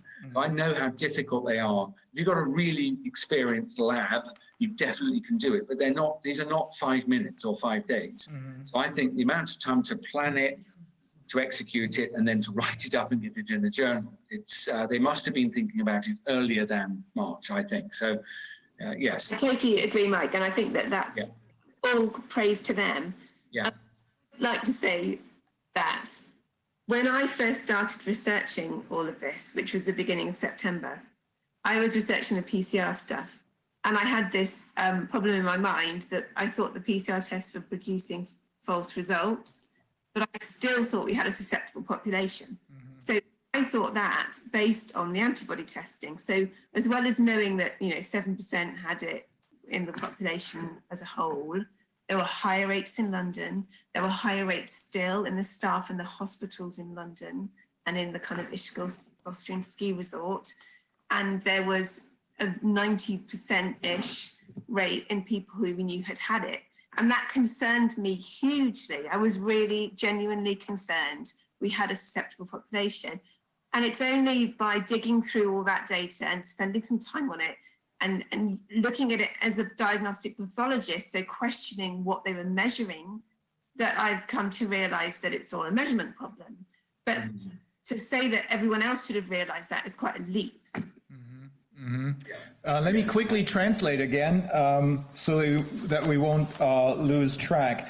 Ähm, die beiden großen Fehler, von denen ähm, Mike Jeden spricht, die von SAGE, also von dieser äh, äh, Notfallberatungstruppe begangen wurden, war der erste Fehler, und über den haben wir jetzt die ganze Zeit gesprochen, dass die davon ausgegangen sind, dass die Gesamtbevölkerung äh, durch das Virus gefährdet ist und dass es überhaupt keine Grundimmunität Immunität gibt. Und dazu hat er durch die Hilfe seiner Tochter diese Grafik gemacht. Das äh, werden wir nochmal äh, öffentlich machen, indem wir das verlinken werden. Also nicht nur die Grafik, sondern das ganze Paper. Das ist einfach ein super Teil. Das kann man sehr, sehr gut verstehen. Ich erläutere das mal kurz. Die SAGE-Gruppe sagt, 93 Prozent, also fast 100 Prozent der Bevölkerung sei gefährdet, weil es keine äh, Grundimmunität, keine Hintergrundimmunität gibt. Äh, 7% äh, seien infiziert und 93% seien also gefährdet. Die Realität sieht anders aus. Es gibt nämlich eine 30-prozentige vorige Immunität und Mike Jeden weist darauf hin, dass der äh, Körper, dass das Immunsystem des Körpers, wenn es irgendwann mal einen, irgendeinen dieser anderen Corona-Viren getroffen und besiegt hat, bekämpft hat, dass es sich das merkt. Und wenn dann ein angeblich neues Virus auftaucht, Vier gibt es, die sind sowieso endemic, also die äh, sind lange schon in der Bevölkerung. Wenn dann ein angeblich neuer Strain auftaucht, dann erkennt es das, auch wenn es nicht ganz dasselbe ist. Das nennt sich dann T-Zellenimmunität. Ich will aber nicht zu viel Medizinisches erzählen, damit ich mich nicht verheddere. Jedenfalls, es gibt tatsächlich die ähm, äh, eine, eine Grundimmunität in Höhe von 30 Prozent. Inzwischen sind 32 Prozent infiziert und nicht nur sieben, wie damals der äh, Beratungsausschuss gesagt hat. Wir haben also über 60 Prozent die gar nicht mehr äh, in diese Risikogruppe fallen. Und dann kann man die Kinder noch abziehen, hat er gesagt. 10 Prozent von äh, Kindern, die so gut wie keine Rolle spielen bei den Infektionen und bei der Weitergabe. Das heißt, in Wahrheit sind nicht knapp 100 Prozent oder 93 Prozent gefährdet, sondern nur 20, äh, 28 Prozent sind susceptible. So that was one of the two major mistakes that they made. Um, I actually don't believe that's an innocent mistake, but anyway. And the second one is the belief that the percentage of the population that has been infected can be determined by surveying what fraction of the population has antibodies. Yes, so let me just expand, please, on that one. Yeah. Uh, So because it depends on how you uh, do the survey, it might be a very reasonable thing. So uh, I, I am aware of scientific studies, I think in Japan and possibly other countries, where a group of individuals was followed every day through, through a, um, a coronavirus outbreak. And I think if not every day, then very often they were tested to see if they had the virus by PCR. And also very frequently, if not every day, they were tested using what I would describe as a, a high sensitivity antibody test. And they were really trying to see if there's any at all. Uh, and when they did that, they found very close relationship between becoming infected and the appearance of antibodies. Uh, and that's not unsurprising. It's not, yes, it's to be expected that the, the body processes these, uh, this, uh, this, um, this infective threat. Um, and if it's a new threat, it may take two weeks to produce antibodies. But uh, if you've seen it before, you can certainly produce antibodies much more quickly in a few days. Uh, actually, Clare, I don't remember whether I've gone back through that paper, but but I'll I'll get back to my theme in a moment. But but that I what I've just described, that is not what was happening when uh, when England was surveying its population in May. They were uh, using antibody, so they were very careful. Uh, again, I take a step back. When you when you design a new test system, you more or less are forced to choose between uh, uh, two things that are important to you. You have to decide which one is most important right now. You can choose either very high sensitivity, turn up the amplification to make sure you don't miss any of the thing you're trying to measure, or you can choose very high selectivity so that the test only responds to the thing you're interested in and not to anything else. And I'm afraid these are, they're always in conflict. Sometimes you can get a good outcome on both of them, but they're, they are in conflict. If you wind up the amplification, you're more likely, are you not, to, to get some signal from things that are not what you're trying to measure. And so it's very hard to have a very, very, very sensitive assay that is at the same time very, very, very selective. And so early in early in the evolution of a new disease, I've done this myself. I've designed what's called an enzyme-linked immunosorbent assay. They're called ELISA. And it's basically, it's an easy way of, of testing whether or not there is some binding material uh, in the blood sample or in the serum sample. And early on, you probably have not got optimum tools. And so you end up designing an assay that's capable of detecting uh, antibodies to SARS-CoV-2, not going to cross-react with anything else. So if you get a signal, you believe it's true. Uh, but it's not a very sensitive test. And so you, what happens is you miss people who've got smaller amounts of antibody. That's, that's what happens. And then if you were infected, uh, say a month ago, and you had almost no symptoms, like the WHO said, is for most people you don't get severe disease. Some some people don't get any symptoms at all. I'm sure that's true. And the body is very parsimonious. It's very efficient with its resources. And, and if the body can cope with an infection without using the full armamentarium of immunological techniques, then it will do so. So if it can kill the virus uh, just using what's called innate immunity, just uses a, a, way of detecting it's been invaded and killing those cells. That's that would be a very efficient way of doing it. Well, those people are not going to have antibodies in their blood. Never. Why would they? They killed the virus in one one in a few hours or a couple of days. They never invoked the cellular system, and they were perfectly healthy and well. But if you went if you went and measured the antibodies in these people from this encounter, there wouldn't be any because they didn't need to do that.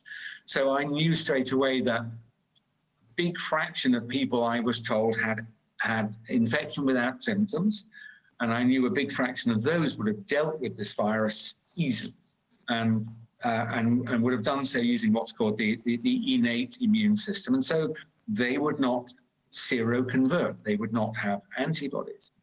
Um, so so I'm big, and then here's the other thing that even if you had made some antibodies, if you're not exposed to the virus again, again your body is very efficient if you were not exposed to the virus again, after a while, your body would realize it doesn't need to keep making these expensive uh, antibodies, keeping them up in the blood. And so if it wasn't being re-stimulated, what happens is the antibody production winds down.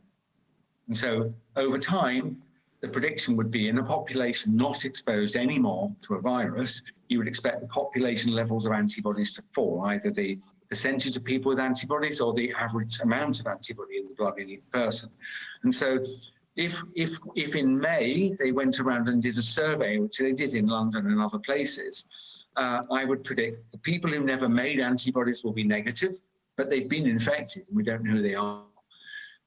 People who had a small amount of antibody, because it was a little bit more difficult for them to fight off the virus, but not difficult. They might have made a little antibody that would have probably faded away if they were not re-exposed to the virus. And as I'll explain shortly, they won't. So I, I was confident that 7%, which is the percentage they said had antibodies at the end of May, I think it was middle or end of May, I, I felt the only sure thing you could say about it is it's an underestimate of the number who've been exposed. And, and there's lots of, there was lots of literature at the time um, where they had examined people who had been very ill with coronavirus and they'd been in intensive care. And pretty much all of these people had antibodies uh, and lots of it, you know, and that's not surprising. Uh, it was lot, there are lots of immune mechanisms to defend you against uh, against uh, in, infectious attack. Um, uh, and you would use all of those up and maybe also produced antibodies up. Whether that was protective or not is a second separate question. But so the people who'd been very ill in intensive care if you got hold of some of their blood in hospital or over the weeks to follow, you could find lots and lots of antibodies. But they then went to find people who'd had mild symptoms. So they had PCR positive and they had some mild symptoms that were uh, consistent with SARS SARS-CoV-2 or COVID-19, and they've measured their antibodies and they were less, uh, few, a smaller percentage had antibodies and they had less antibodies. And then they went to find people who'd had, uh, sorry, uh, yeah, I think there were some people who have no symptoms and they had less antibodies still. So there's lots of literature. It wasn't just Mike Yeadon guessing that 7% would be an underestimate. I could go to the literature. In fact, Ryan, I cite the papers in that discussion mm-hmm. where I say, Sage says 7% have been infected by means of this antibody test. And I've said, I think that's an underestimate by an un, a, a difficult to estimate amount. And here are the four or five papers that I referred to. So they're in there. They're not just my opinion. Uh, and there are definitely people who have been infected who had antibodies that were too small to measure. Um, and so basically their 7% assessment as to the as to the population being uh, infected, I thought was um, could potentially be a massive underestimate, potentially by three or four fold. I mean, that's a big deal. One, if it's 7% being infected, then you've hardly started and you're going to have a lot of deaths before you reach herd immunity. But if I'm right and the underestimate is a severe underestimate, and maybe it's three times or four times, or five times, then maybe it's 21 or 28 or 35%. So the latter position is we're nearly there. Uh, and in fact, that's my view that they underestimated by between threefold and fivefold, somewhere in there. And when you add on to that the number of people who were immune uh, from Professor Bodog's work other people's work through the year, uh, the variable estimate of prior immunity, the lowest I ever saw was 20%, and the highest ever was 80%, uh, and that's on T cells. And I would say they clustered around 30 to 40%. So if you add the 30 to 40% to my estimate of how much SAGE was wrong about the percentages of being infected, I would have predicted around May June that herd immunity has been reached. And we actually now know that was probably correct. And we should talk about that later. So you can see that I think SAGE was horribly wrong by excluding any assignment of percentages of prior immunity. They've never changed their estimate, by the way, even though there are now at least 10 papers on this on this front in Science and Nature. These are proper papers. And as far as I know, they've never modified their model. For the second wave, they've not modified the model and said, the data now says 60%, seven, uh, say 50% are immune, and therefore only a small number could be infected before herd immunity is reached. So that was, uh, people pressed me and they said, second wave, could there be any possibility of and another of, of some more deaths? And I said, yes, that if it's true that in winter transmission is increased, and I do believe that's possible. Not an expert in the in infectious disease, but I looked at the literature and I thought, oh my God, yes, that's certainly true. Uh, then, if most people by this point, if a lot of people were immune because they had prior immunity or because they had been infected, survived and become immune, um, then uh, if if now the transmission is greater, what that does is it requires what's got a higher herd immunity threshold. Basically, because the infection can more easily spread in winter, it would be arguable that we need a few more percent prior, higher percentage to be immune before the infection stops. But when I did the maths on the back of a piece of paper, I realized, well, that, will, that cannot be many people, a small percentage of the population, maybe five or 10%. And if you spread that out over a period of days or weeks, and then you work out what fraction could actually become ill and die, uh, my guess was you wouldn't actually notice. You wouldn't, you wouldn't notice. There would just be a small number of excess deaths over a period of a few weeks in winter. And it would be hidden under the normal annual deaths from cold weather, from influenza and so on. So I, I, I hope it wasn't, it wasn't meant to be trite, but I gave this, this, this phase, I gave it a name and I called it the secondary ripple. And I think I invented the phrase for Twitter. I put hashtag secondary ripple because people were attacking me when I said, you know, viruses don't do waves. Honestly, they don't. And, and then I, I thought, well, I might be wrong and it could just be this increase in transmission. What that would require is a few more percent to become infected and then immune before herd immunity is again reached. And that would produce small number of deaths. Maybe it's tens or hundreds, but it's not tens of thousands. And so I, I called it secondary ripple. I partly did it because I wasn't sure and I wanted to, uh, to show that I have been thorough. Uh, and also in case it actually happened and then I thought, my God, you know, I've been awful. So, so I tried to be thorough I gave the phenomenon serious consideration, then I gave it an eight. So if anyone wants to know when did Mike think of that first, you go and search my timeline, the first time I wrote hashtag secondary ripple, that's the day I thought, hmm, there might be. But I, but I still, I still maintain that you wouldn't actually be able to detect it because the first wave has gone through. Most people are now immune or not susceptible. The remaining, there's a tiny number of people who could be infected, but they, you can't get this runaway infection. That's what herd immunity does. It doesn't mean you can't catch it. It means it can't, can't accelerate away. Um, and so I just wanted to check that if winter weather improve, increased transmission, and if that demanded a higher level of immunity for herd immunity threshold to be applying, that would lead to a few more uh, people who might die. And I gave that term, that that that phenomenon term, secondary ripple. You can't have sec- you can't have waves. That you simply can't.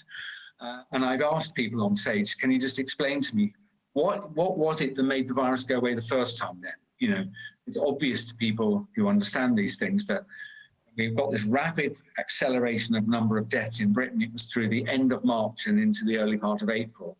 And it went from not very many to thousands. It was over a thousand a day. But this did not last long. And within a period of a few days or a week or so, uh, the number of deaths stopped increasing, but stayed constant for a few days and then began what we later saw was an inexorable fall, I think, for 11 or 12 weeks without any without any wiggles in the line. It just fell constantly. And in retrospect, the interpretation is very clear that what caused the infection to turn was erosion of the susceptible population to a point where the infection could no longer accelerate away. In other words, AKA herd immunity. Uh, and what allowed it to continue falling right to the end was also herd immunity. And that's why when we had um, many demonstrations from Black Lives Matter, Extinction Rebellion, we then had a period where the restrictions were lifted and tens of thousands of people, like they do in Britain, rushed to the seaside.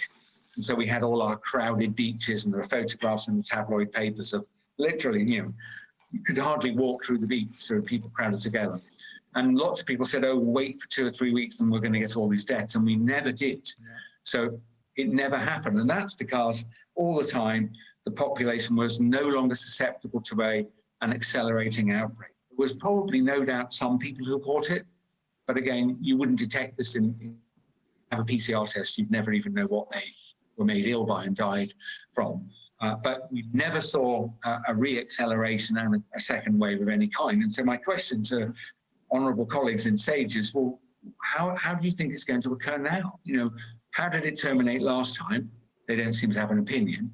But if you then tell them what's most likely the cause, and then ask them, well, and how can second wave occur? They, they just kind of say, well, but second wave. You know, they, they, they can't justify it. anyway, so I've that so that's why. So what Sage got wrong is they discounted any possibility of prior immunity in the population, and they argued it from a cautionary principle, and they did not modify their estimate even when really good scientific data was out, which was in the late spring, early summer. So that's one thing, and they have not modified it now. And then they said uh, towards the end of May that we, they made an estimate of the percent who'd been infected and decided it was 7% from not very uh, sensitive test of antibodies.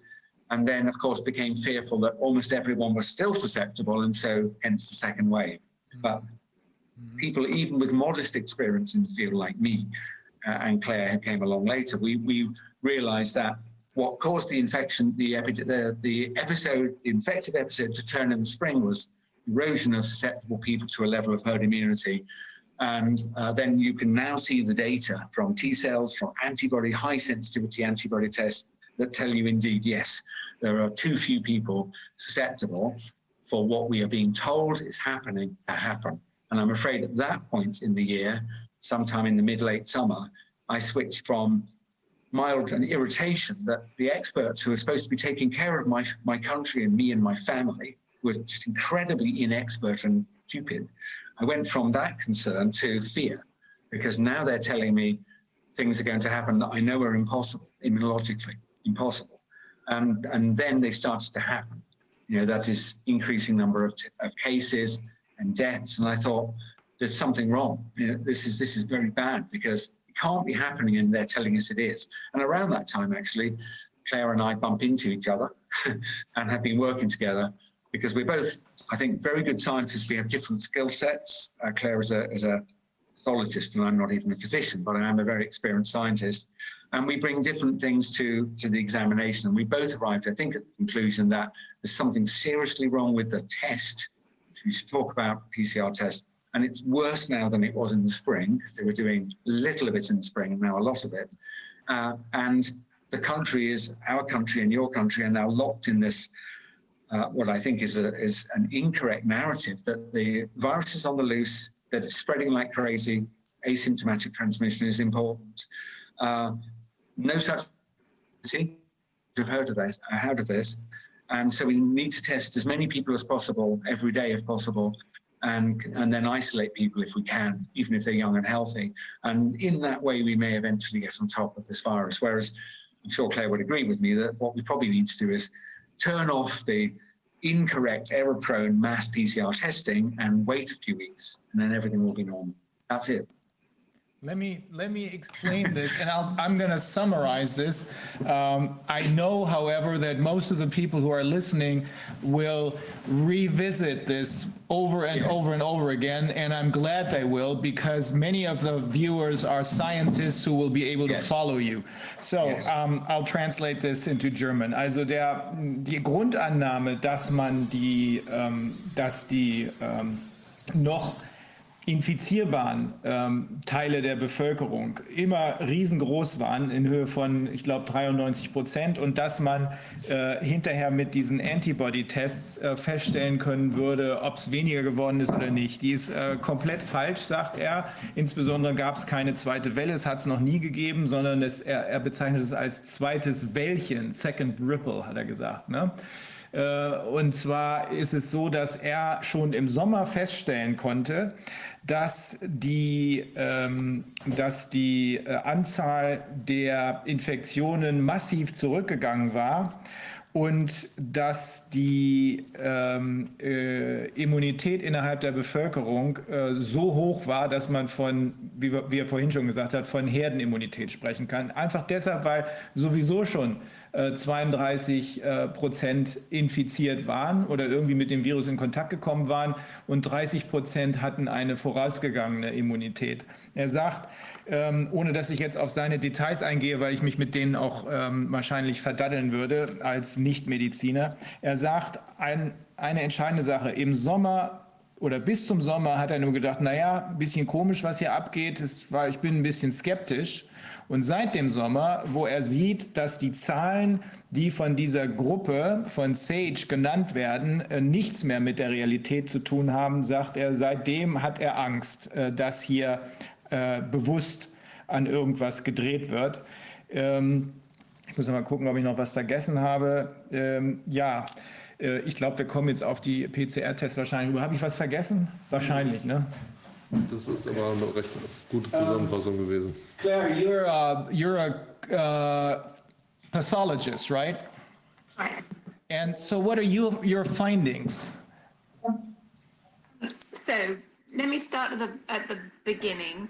Actually, this is probably the best way to explain it.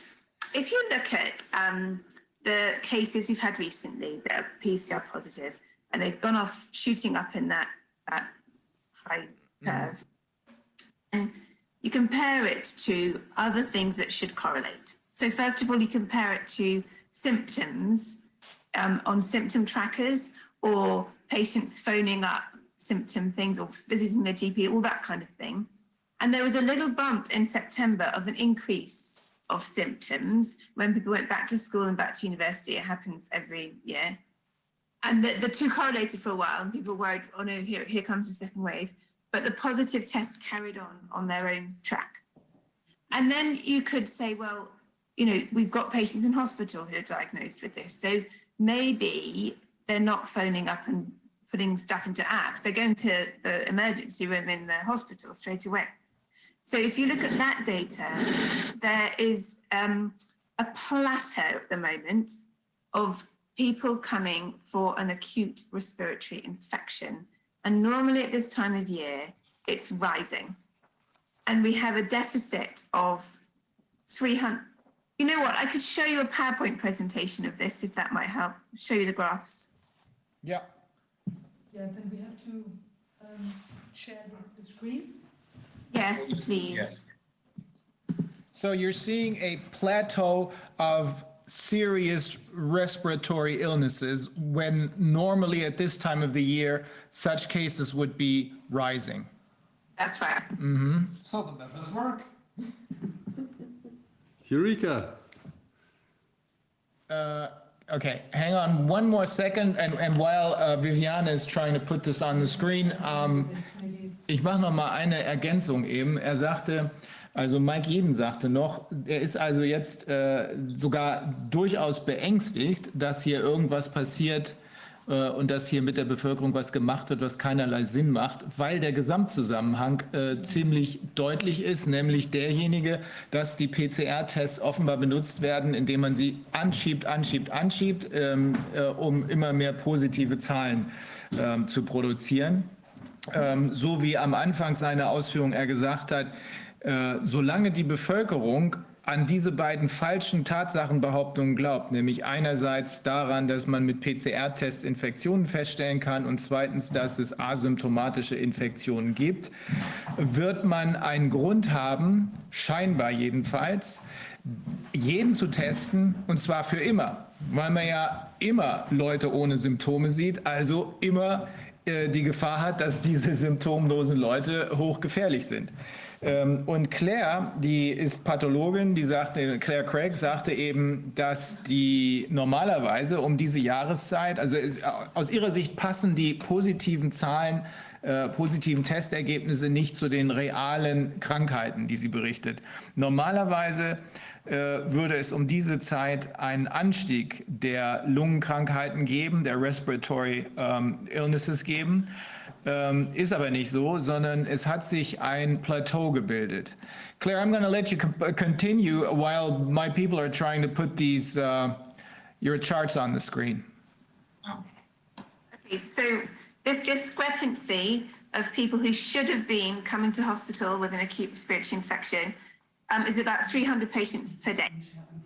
And then we have a new category of people coming to hospital of COVID-19, which rises at, at the same rate that that should have been rising. And the discrepancy, and it's got to about 200. So some of this seems to be a misclassification. The, One second. Maybe could you request the, the screen share? Because then it'll be able, it'll be it's on the possible right-hand side on the, on this uh, list of, uh, at the bottom. you know, at the bottom on the, on the right-hand side, that we can accept your request. Okay. Certainly on mind here, there's a button that says share screen. I don't know whether you've got that. Yeah, I've got the share screen, but I just get told that the host has enabled that. And I can't find any other way of, of doing it. Um, Could you just email, um, yeah, let me just email it to you, and then you've got Yeah, it. yeah, and then we'll put it up, we'll, we'll um, put it up on our website. Viviane, du müsstest das freigeben. Ja, ich weiß aber nicht, wo es, wo es, äh, wo es jetzt anzuklicken ist. Du musst unten bei dem grünen, bei dem grünen Schild musst du es freigeben. Wenn du da drauf drückst, da kommt da drunter ein Menü, da kannst du sagen freigeben für andere User. So that was uh, Professor Vodak explaining to us how to share the screen. aha, Ich kann's nicht kriegen, das geht nicht. Ich weiß nicht, dann wird es wieder unser, es wird geteilt, scheint geteilt zu werden. For some reason, we're too stupid to do this. Well, I, I'm definitely too stupid. Okay, it's on its way to Germany. Okay. Yeah, go ahead, Claire. Okay, so um, so we've got this new category, and if you look across the country, different parts of the country are using this new category. And so we have new regions that seem to be miscategorizing. And then um, let me then talk about um, PCR, how PCR testing can go wrong, right? So we, it, PCR testing is one of the most reliable medical tests when it's done well. And so people have a lot of faith in it because looking for a sequence that's complex. And so it's hard to mistake things for this complex sequence.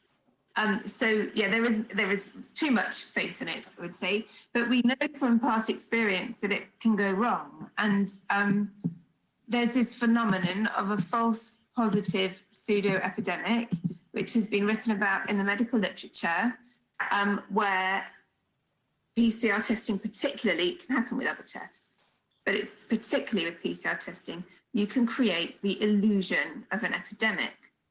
And it's it's difficult to prove you're not in one, but I have attended lectures where I have been taught how you prove you're not in one. So I can prove to you that we're not in one. the thing that the, the thing that's obvious to everybody is that you don't have the excess deaths, right? That's that's the critical thing. You have deaths that are labeled with this disease, but there's no excess death.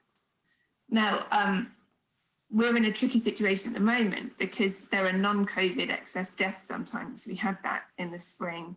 And, you know, when people can't access healthcare and when people aren't staffing ambulances because the ambulance staff have a cough and they have to stay home, then people die. So mm-hmm. that becomes a bit tricky. But the other way that you prove it is that you look at the way the race, the way the data points relate to each other. Have we got the PowerPoint? Haben wir das Ding jetzt gekriegt? Uh, Nee, I, for some reason she can't, she can't get a hold of it. It's probably, the thing is, we won't be able to show it on the screen if it's only here by email. Um, Schick das an ovalfilm.gmail.com. Ich kann das noch mal. Okay, Das dauert but- dann- but, ja, um, das, das, das dauert dann vielleicht fünf Minuten, bis ich das eingebunden habe. if you send it, what's the email address again?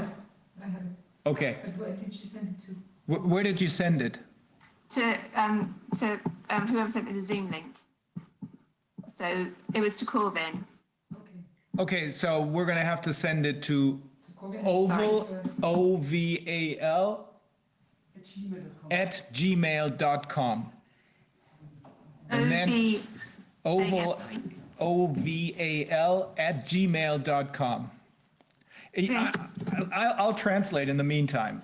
Ähm, also sie sagt, das Problem mit den PCR-Tests, die angeblich hier so ganz genau äh, eine Pandemie abbilden, ist, dass die zwar im Grundsatz ganz toll sind und äh, kleinste Sequenzen, um die es hier jetzt auch gehen wird, ähm, sichtbar machen können, die das menschliche Auge nicht sehen kann. Aber hier in diesem Zusammenhang wird eine Pandemie nur vorgespiegelt durch diese ganzen Positivtests. Sie wird das sicherlich gleich erklären.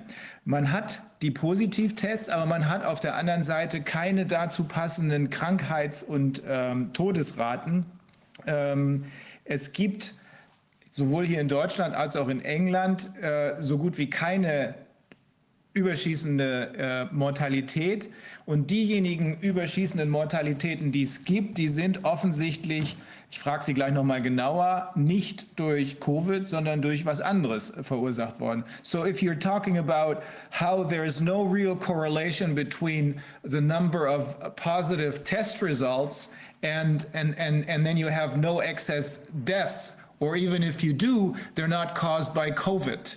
Um, and you're saying um, from from your years of practice and your training, you can definitely tell that this is no uh, COVID pandemic, but uh, and I'm using my own words, but a PCR test pandemic. Is that uh, Yeah, so the next bit is the proof. So the next bit is to say, if you imagine there's a funnel, yeah? so top of the funnel, you've got all the people in the population that could have COVID that you try to get a number from by doing random population testing. So number here. Out of that number, a percentage every week will be diagnosed with a COVID in the community. Mm-hmm. Number, a percentage go to hospital, and a percentage go onto intensive care, and then there are deaths, which is the smallest number. Mm-hmm. But they all relate to each other in a proper way. You know, the, the percentages should be the same unless something else changes. And the something else, of course, is that you increase testing. So your cases can balloon, but you should know that you know, that's because the case is ballooned. So it means that you can look at percentages. So the first percentage you look at is how many deaths are there per case? And it's up at the really high in spring. And then over time, it comes down and down and down because we do more testing, we get more mild cases. And so the deaths per case reduce. And it gets to summer and it's very, very low. But in September, it goes up like, substantially goes up. The deaths per hospital admission, they do exactly the same thing. Up in the spring,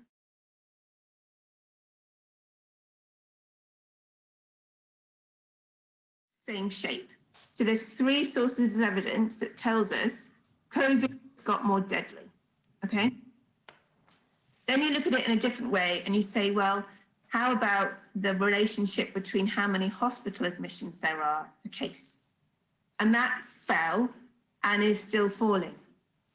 And the number of ICU beds per case fell and is still falling. So COVID has got less severe. Mm-hmm. So we have a disease that's more deadly and less severe. You can't have that in biology, that doesn't work. So the, the only exception I think I could think of was, right, what if people are dying suddenly in the community from clots? So I checked where people are dying and 80% of the COVID deaths are in hospital. So it doesn't make sense.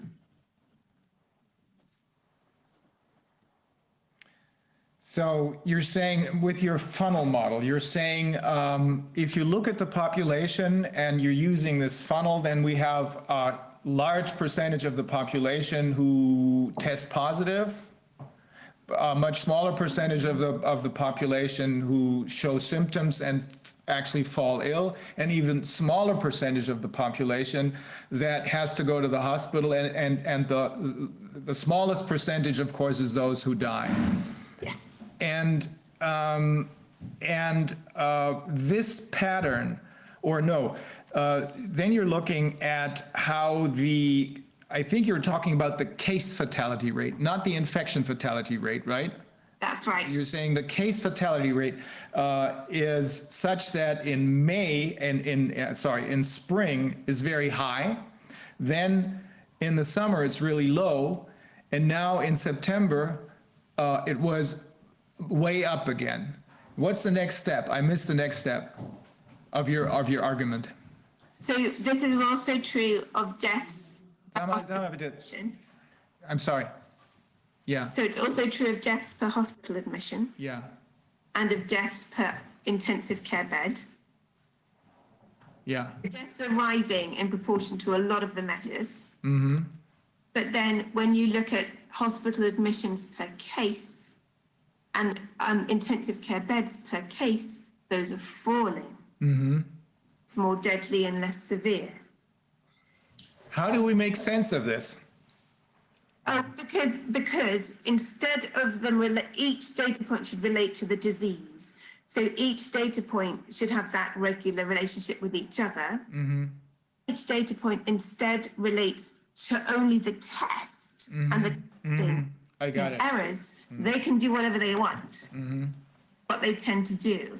And um, the mathematical proof of it, it um, isn't in the PowerPoint actually, and I haven't shared it a lot because it's complicated, but I'll tell you anyway. If you include the lags between a case and a hospital death, then you look at the ratios of the data, they, they just are all over the place. If you take out the lags and just say, tell me what it looks like on the day the test is done, they're really neat. So they correlate the wrong way round. You expect the correlations to not work when you look at just the test date. Mm-hmm. And you look at the lags, it all fits in because it's a real disease. But if you look at it without the lags, that's when it's all fitting in because it's related. Wow. Yes, uh, Clare, I can, I, I, I, I know this story because you, you've described it to me several times. And my genuine fear is pe- people could listen to this again and again and again and not understand. So, Yeah. uh, so this is, uh, so I, I just wanted to offer, um, so Clare has described how there is, as it were, uncoupling or lack of linkage between the claim that someone is, quote, ill with COVID and the happening of their death. And she's followed that through all sorts of measures through the healthcare system. And it, it is compelling. And that means they are dying. These are, these are people who are dying. Uh, but we don't think there's whatever it is that's killing them. It's not the same thing as was killing them in spring because all the relationships are wrong. And, and the, the easiest way to explain it is is that the, the test and this diagnosis quotes are of COVID is incorrect because there's something wrong with the testing system. So I think it's worth just very briefly, and, and you might need lots of information, but so Clare has described how there's this uncoupling between the result of testing, PCR, and, the death, and basically arrives at a, an astonishing conclusion that the, we're not in the middle of a of an epidemic of, of deaths. Um, so there's, there's two things. I'll, I'll leave Clare to describe how we know this for absolute certain, some astonishing data that came to our way in the early part of this week in a moment. But I think it's maybe just worth me taking a minute or so to describe how it is that that PCR test that Clare described as wonderful within its, you know, uh, in lots of ways, how could it go so badly wrong? Uh, because I do believe, just from a scientific perspective, it has done.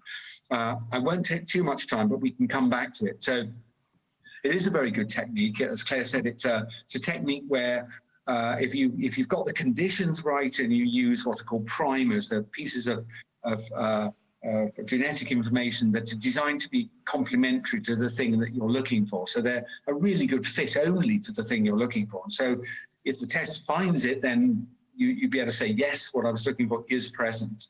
Um, and it can do it on tiny samples because it's an amplification technique. It can amplify again and again and again. If you understand even basic mathematical functions, if I say, you know, two to the power of four, you'll know that that's four, eight, 16, 32, is it? Yeah. Two to the power of four. Yeah. But if I say two to the power of 40, you'll be kind of reeling and falling around and thinking, hold on, are there more grains of sand on the beach or stars in the sky than this or whatever? The answer's uh, probably. But it's a very, very, very big number. And yet that is the number of cycles, that is the power function that's being used in this amplification technique. So it's really, really good. My, my God, you have to watch it. So originally when the technique was set up and designed, and I don't know anything about people doing that, but I'm sure they picked so-called primers. These are these uh, bits of bait that you would put in and, and then it would amplify again and again up to 40 to 40 power functions, two to the 40. And it's got a little bit of something fluorescent or whatever, light absorbing. And so you'll be able to see a color appearing or fluorescence appearing or whatever as time goes on. Um, so this thing, um, they can uh, they can validate it and show that it responds to a bit of virus, and then you think, well, and you're off, and you should be able to go off to the races. Well, it's no, no, not not so fast. There are there are several uh, basic steps that I've I've lost. Uh, several basic steps you need to go through. So you need to check, for example, that the test might pick up the virus, but does it pick up anything else? And so you you you look and check that it doesn't respond to lots of other things. That so that would be so it doesn't produce false yeah, false positives by uh, lighting up when something other than what you're looking for is in the, is in the test. And ultimately, you run um, the test a few hundred times in a laboratory and just check when there's not when you haven't added the virus, how many times does it come up positive? Because I assure you, it does. That's that's true of all mass testing. That occasionally goes wrong, and it'll say that I've got a positive, I've got found the virus when in fact the virus isn't there. And the way you estimate how often that occurs is by deliberately and systematically uh, loading some of the, the test systems with a blank that you know does not contain the virus. And you run it a few hundred times, and every now and again it says virus present. That's called a false positive. Now, there's half a dozen ways in which you can get false positive. That is, it says I'm positive, even though the virus isn't there. Um, and you know, we probably don't have time to go through all of them. But the point is, they occur. False positives occur negatives also occur. Sometimes you put the virus in and ask, after hundreds of runs, how many times does it say to you, actually, no virus found? And you know that's a mistake because you put it in yourself. So, but these things, rather than trying to guess it, what you do is you test it. And you don't just test it in the lab that designed it. That's called a laboratory test of intrinsic uh, performance. You know, how selective is it? How specific is it? But what you must do is really important. And every time you change the conditions of the test, you must do it again. It's called the operational false positive rate. The operational false positive rate doesn't have to bear any resemblance whatsoever to sort of intrinsic accuracy of the test. Not at all. And the reason why it doesn't is because most of the errors are introduced in, as it were, in the field, as you use them, as you prepare the sample, as you try apparatus. That's where all the mistakes are being made. So if you just relied on the performance of the PCR itself, just the end stage amplification, and say, well, that's the accuracy. You know, it never gets it wrong more than one in a thousand, which is lots of politicians have done this all year, and they've even criticised me for saying, how dare you suggest that the false positives? I've, I've looked at the spec sheets and there aren't. And I've said, well, you haven't determined the operational false positive rate. Um, and so, so I'm probably the most famous person who's uh, famous, uh, infamous person who's criticised the government consistently on this point, to the point that I've even tangled with the country's most uh, famous statistician. Uh, he's kind of criticised me and said I've just got it wrong, and I honestly haven't, Sir David. Um, basically, um, anyway, I'll cut long. I'll cut long to short. It is possible to have false positive rates that are all of the positive. So this is a stunner. It is possible to have conditions such that all of the positives are false ones. For example, if you have contamination in a lab. So every time you put your piece of apparatus for maybe transferring liquids around, it might be called a micropipette. If you put it down, and unknown to you, there is like one trillionth of a of a of a, of a piece of whatever it is that might contaminate. You, that is, you can't see it. You might even have cleaned it three times and it's still there. You put your pipette down and it touches it, and now you use it to transfer some liquid. There might be enough pieces of RNA to be positive in a test that goes two to the power of 40. So uh, you don't you don't even need to work out how it happens. That's not what you do. You what you do is you test the damn thing in the field. You you get a third party or someone blinded to the procedure to actually test you how the, your assays performing today in a big warehouse, you know, in an out of town uh, industrial park, because that's how they're doing it in Britain now. Uh, and you you feed them lots of samples um, and you see how the assay does and they have never done it. Uh, I've been badgering the UK government and its ministers for months. Um, and eventually, I mean, lots of people, I wrote what's called a written, uh, written question to Parliament. They are obligated, if the question is proper and it's, uh, it's done in the correct way, they're obligated, I think, within two weeks to, to give you a written answer. And they file it in what's called Hansard, which is the written record of the Parliament for the last thousand years. So it's a pretty serious thing. You're not allowed to lie. You're not allowed not to answer the question. So if the question is properly bounded, so I asked them to give them the operational false positive rates for every week of October. And if they didn't have it, the closest estimate in October. And if they didn't have the reports, the draft report. So I was very, very, very specific. And I kind of know it was me that did it because eventually the admission on the says um, we have determined the operational false positive rate a number of times, but have not not succeeded. Consequently, government does not possess the number we asked for. We do not know what the operational false positive rate is. Now, uh, to those of us who understand mass testing, and it was not my area of expertise, but I've definitely done it in the pharmaceutical industry. At this point, I would I would go around to the person running the assay and say, just explain yourself to me. And the answer, you know, I'm under such pressure, Mike, that you know what, I'm just not bothered to test it. Can you just go away? You know, that would not be acceptable because the conclusion from not knowing and not having tested the operational false positive rate is this that if you've got a thousand positives, impossible to justify saying whether one of those is genuine, 10 of them are genuine, 100 of them are genuine, or 1,000 of them are genuine. It's literally impossible from a scientific standpoint, statistical standpoint, legal, forensic standpoint. And yet they're using them to crush my country.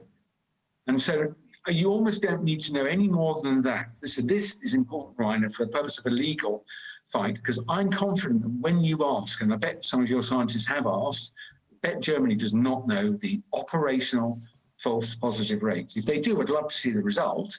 Also, I would want to know that they did it last week and last month as well, and not just in April, uh, carefully in the lab. And the reason I say this is because, and Clare and I have looked at this, early in the spring, most of the PCR tests were being performed in hospital labs. So a big regional hospital would have its own microbiology lab where they would grow out organisms to see what bacterium you have. Uh, and they would also maybe have a molecular biology lab and they had clever people there who that's what they did for a living, know, properly trained people.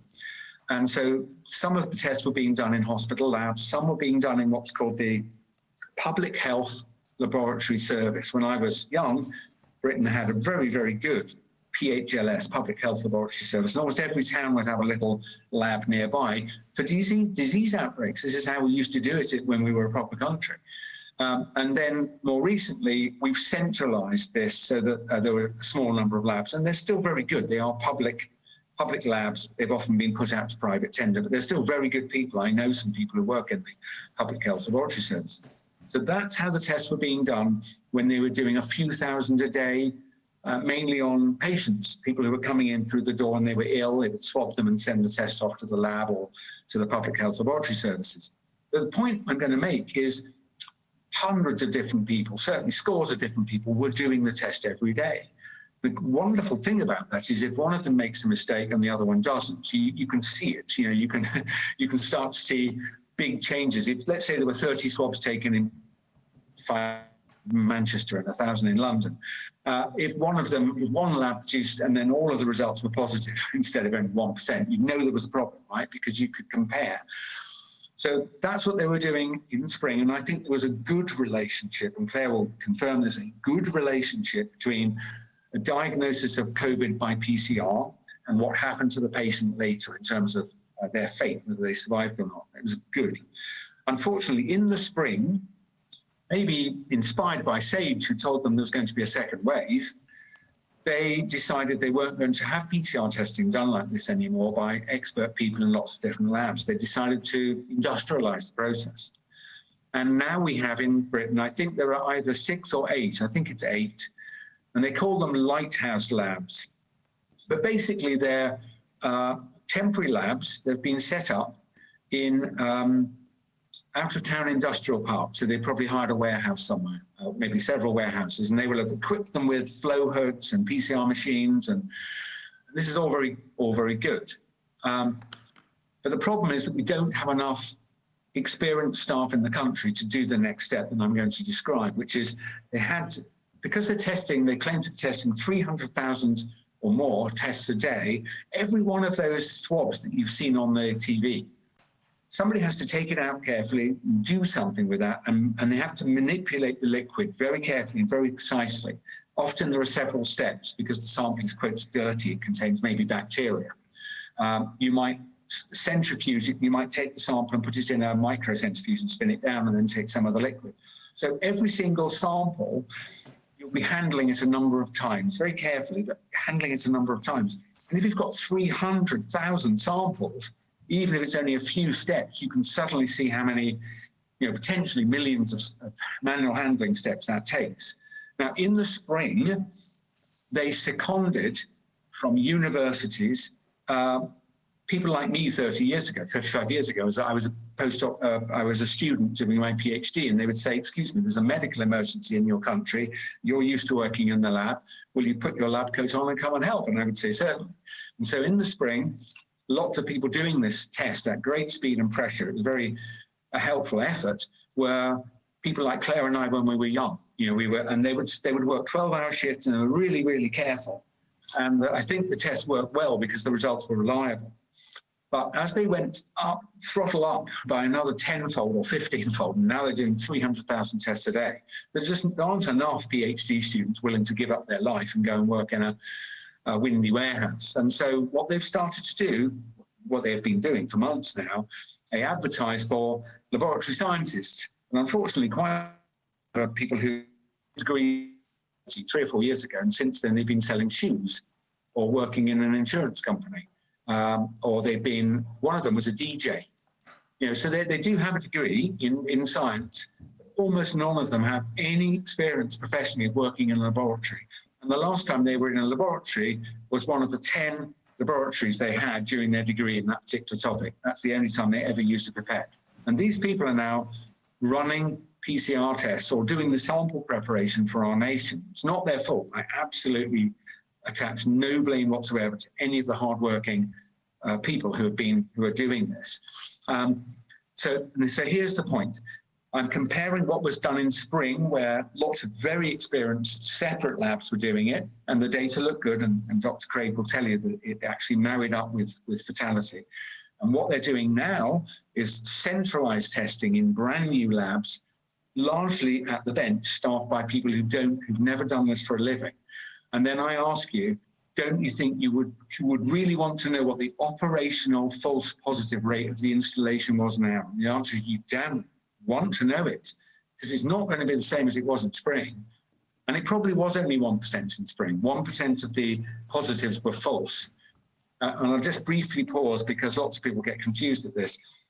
If only 1% of the positives are false, why am I complaining? This isn't a problem, 1%. Yeah, but what happens if only half a percent of the samples actually contain virus?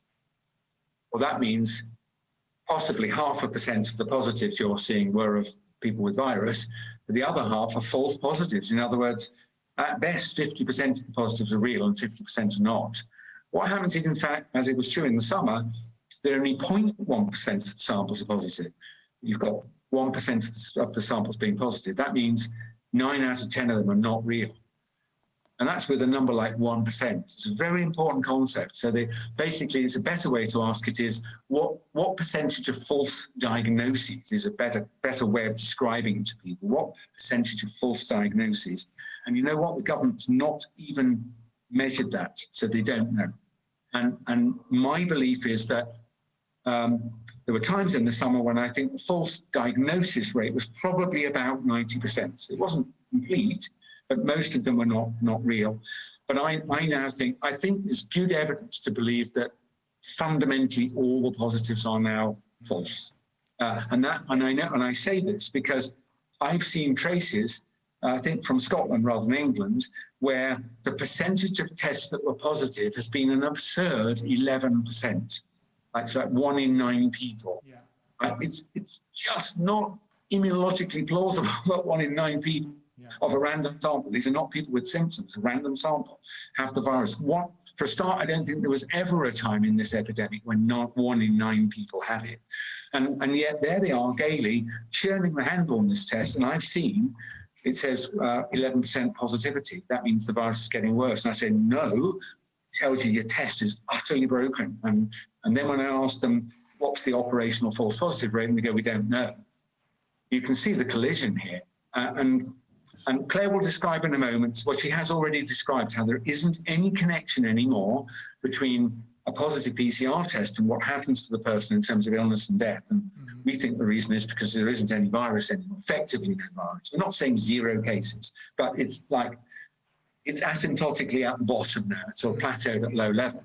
And you can see how the misdiagnosis with PCR could occur because I've just, I think, reasonably fairly described an industrialized process done by inexperienced people where no one has done basic checks to see what the performance is like. So they don't even know if it's wrong. I, made my note to myself was in a normal lab, yes, in a normal lab, you have quality assurance, quality control, and error recognition. You know, you have in your mind as a lab supervisor, how would I know if it's gone wrong? And you know that the answer to this question. So because you've you've got to do that to preserve the integrity of your test.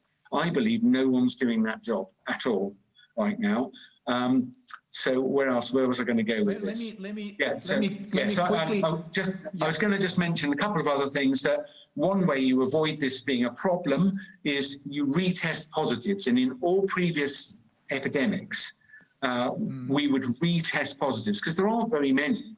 Not very many people would have this infectious disease. And so if you're doing a thousand tests and 1% are positive, that's only 10. So it's not difficult to take those 10 and retest. them. And if they're positive again, then you're really, really sure. And we, we used to have that discipline and we've, we've forgotten it and we don't ever do it in mass testing. So they don't, they don't retest positives.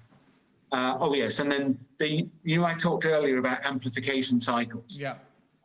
We knew early in the outbreak, understandably, that although PCR is not a great quantifying technique, we knew broadly that if you had a lot of virus in your sample, you didn't need to amplify many times before it became positive. But if you had very little virus, you would probably need to amplify, you know, two to the power of 40 before it, or two to the power of 38 before it became positive. We knew, because someone had studied this and published it, that there's a broad relationship. So basically tests associated with a low number of cycles, they, what they did is they tried to culture virus from the sample. Because if the, re, if the virus is really there, be able to culture, well, when I say culture the virus, you should be able to infect some naive cells with the virus to which they're susceptible and watch it grow out over a couple of days. Um, and they did do that. And they found that people who's, who were positive tested PCR, but only as a small number of amplification cycles, they found that was associated with a good success rate of culturing virus. It all ties together. Lots of virus, don't need very many amplification cycles to get a positive, were able to culture. But the, I'm afraid the other, the other end was also true. When the positive test was associated with a high number of amplification cycles, they couldn't culture virus at all, ever. In other words, if, you, if your test is associated with a, what's called a cycle threshold of, say, 38, on no occasion did they ever manage to culture virus from the sample.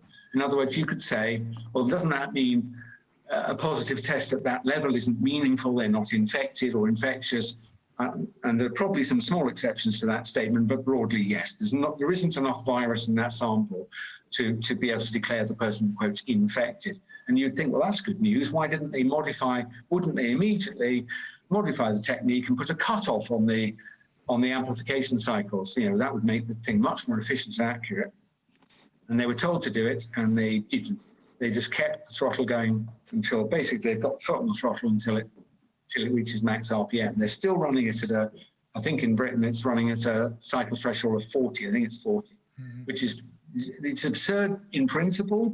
Um, and now we've got the data, which we had it had it five months ago. Now we, we understand the relationship broadly between becoming positive in the PCR test as a low number of amplification cycles and the ability to culture the virus, and the inability ever to do that if you're positive at high numbers of amplification cycles, then I, I think that means the authorities are prepared to run the test, even though a number of samples, and they don't tell you how many because they never tell you the cycle threshold, but they're prepared to entertain the possibility that a lot of cycles, a lot of PCR tests that are positive have occurred at cycle amplification, numbers of amplification cycles that are not consistent with having virus.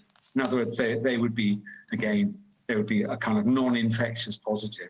And, and again, we, we've tried desperately. I've written to various people to say, have you, have you seen this paper showing that you don't need to go beyond 32? And I never get replies or they're courteous replies that says, but nevertheless, we're going to carry on per protocol, whatever it is. So bottom line is, I've given you, I think, people who listen to this ample reason to be concerned that in the autumn at least, the conditions under which PCR tests are being run are problematic because they're run by inexperienced people in a centralized lab.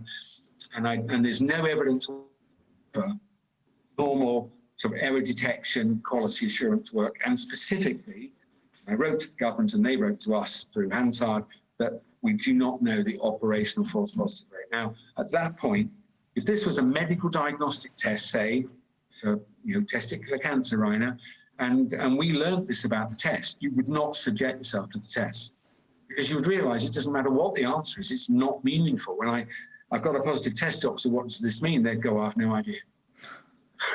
Seriously, that's how bad it is. That's how bad it is. And so It's very bad. That is so very exactly, bad. that- that's why I've that's why I've used this example because damn it, this is a medical diagnostic test being used on the population. It's just being used in a mass fashion instead of an individual one for me, the patient, or for you, the patient.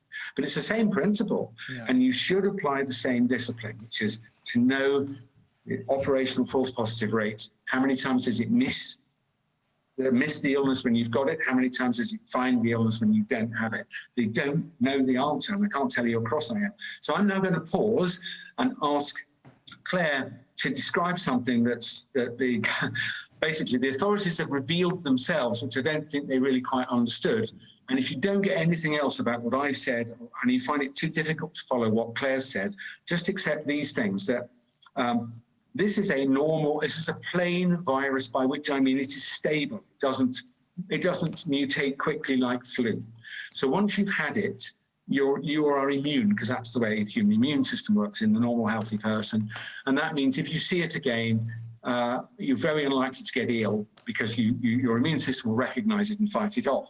So, uh, and then the background I mentioned earlier is lots of people were immune and lots of people have been infected, survived, and they are immune. They are immune. And as a result, it's impossible, I believe impossible, to, to have the phenomenon of enormous uh, epidemic coronavirus in the UK. So that, that means straight away you're looking for something wrong because I've just described that it's impossible for what they say is happening to be happening. And very quickly we alight on, oh my God, the PCR test is being run in a, in a way we've never done before, in a way that would be likely to make the error rate higher in experienced people in a strange context. And then, God damn it, just to convict them, they don't, they haven't even measured the operational false positive rate. I think that's enough to say stop using it on its own. But I'm now going to send it over to Clare because Britain recorded, England recorded the highest number of new coronavirus infections in a day. Clare, it was 33,470. But there's something you might want to tell us about testing elsewhere in the country recently. Can I, can I quickly interject Yes. and translate because Yes. all Oh, of yeah, this yeah, is getting okay. lost on our, on some of our so- viewers. And in The- order, the to- last bit, the last bit's very, very quick. eh? yeah, but let me just, let So you me, might, you mean Clare's, Okay. Clare's bit? Okay, fine. uh, well, it, it, Clare, it could be, or do you think? Yeah, but do you know what, um, Reiner, I think why why not let Reiner translate because he's pointing Yeah. out that one I've talked too quickly, two our stuff is quite complicated without figures, uh, and three some of his audience uh, in Austria, Switzerland, and Germany don't speak English, so. He was going to do a, a paraphrase in German while we have a little And, break. and in order to make sure that I'm not getting you wrong, let me Yeah. summarize first in English. We, Okay. we are still in agreement when it comes to the basic question or the basic assessment that PCR tests are not admitted for diagnostic purposes, meaning, and that's what Kary Mullis says in all his videos, meaning you cannot use this piece, you, it's a great test, but you cannot use it in order to check whether somebody is uh, infected with something or even ill. So You shouldn't use you shouldn't use it on its own. Would that be correct, Yeah. Clare? yeah. Yeah, it's good corroborative evidence. Yes. Okay, so I'm going to translate that first. Also eins steht fest, der Test alleine kann nichts über Infektionen aussagen. Um, if you do it correctly, however, uh, you can, uh, let me put it this way, zero in so that um, uh, many of the false positives, if you do it correctly, are avoided, right? There will always be some Okay, all right. But, there, it's not very relevant. Okay, um, and, um, and, and what you're so upset about, uh, Mike, is that the government, even you, um, pose them these questions to Parliament. We have a very similar instrument here in Germany. Fra wie heißt das? Parlamentarische Anfrage. Questions to Parliament. They, did they not answer or did they refuse to answer or did they say, we don't, we don't, we can't tell you anything or what? So they, they, for weeks and weeks, they dissembled, and then eventually, because I, I worked a pincer movement on the health minister, Mr. Hancock, with uh, the host of a talk radio show called Talk Radio. Uh, so you can look this up. It was Julia Hartley Brewer, uh, and she interviewed the health minister, Mr. Hancock. I think it was in June or July, and she she uh, asked him the, the question again and again: What is the operational or the false positive rate? Um, and eventually he confessed it's, it's just under 1%. He just sort of mumbled it under his breath as if he was embarrassed about it. So, so that was an admission, but I've got to tell you something important, and I, I, I don't think he knew it. Um, it's considered a very, very bad thing in our democracy for, for any MP, but particularly uh, a minister of the government, to lie. That is to knowingly say something that's not true. And the worst place to do it is in the House of Commons. If you you will be fired or asked. If you don't immediately apologise for your for your misspeaking or whatever, you, it would be considered an extremely bad thing. So uh, Matthew Hancock didn't say it in the House of Parliament, but he did say it live on a on a radio show that you can go and find now. Uh, and what he said was uh, the false positive rate is just under one percent. Uh, unfortunately, that's not true, because we've now learned uh, in October that not only then but never have they measured the operational false positive rate. So the number he quoted, and I don't actually think he knew that poor man. I think someone just told him what to say because he's, he's not a, he's not a scientist. I I think the number they quoted, which which, which is just astonishing uh, gall, they they quoted the number from uh, an internal scientist, a, government scientist wrote critically, very politely, but very critically to Sage on June the 3rd, 2020, one of the authors was a, a, a Dr. Kay Baker. I don't remember the other person, but they, they basically said um, PCR test for SARS-CoV-2, uh, as far as we can tell from looking at all the documents internally and all the scientific literature, has never been tested for its operational false positive rate. In other words, it's a di- diagnostic test that's not ready for use because we don't un- understand even the basic parameters about it when, when actually put in use. Um, and then they went very carefully through saying what will happen if you don't know this and then you use it. Uh, and it will model various error rates. They're saying, here are some plausible error rates because we've looked at half a dozen similar techniques. So we've looked at the actual error rate uh, from these techniques and then we've modeled them for you, false negatives, false positive, and it was awful. It was uh, basically, it said very clearly, you know, don't use this test and for God's sake, not if you haven't characterized it. Apparently, this document, seven pages, I think, um, was, was sent specifically to SAGE. I looked at the minutes of the, of the meeting at which it was filed, it was not mentioned.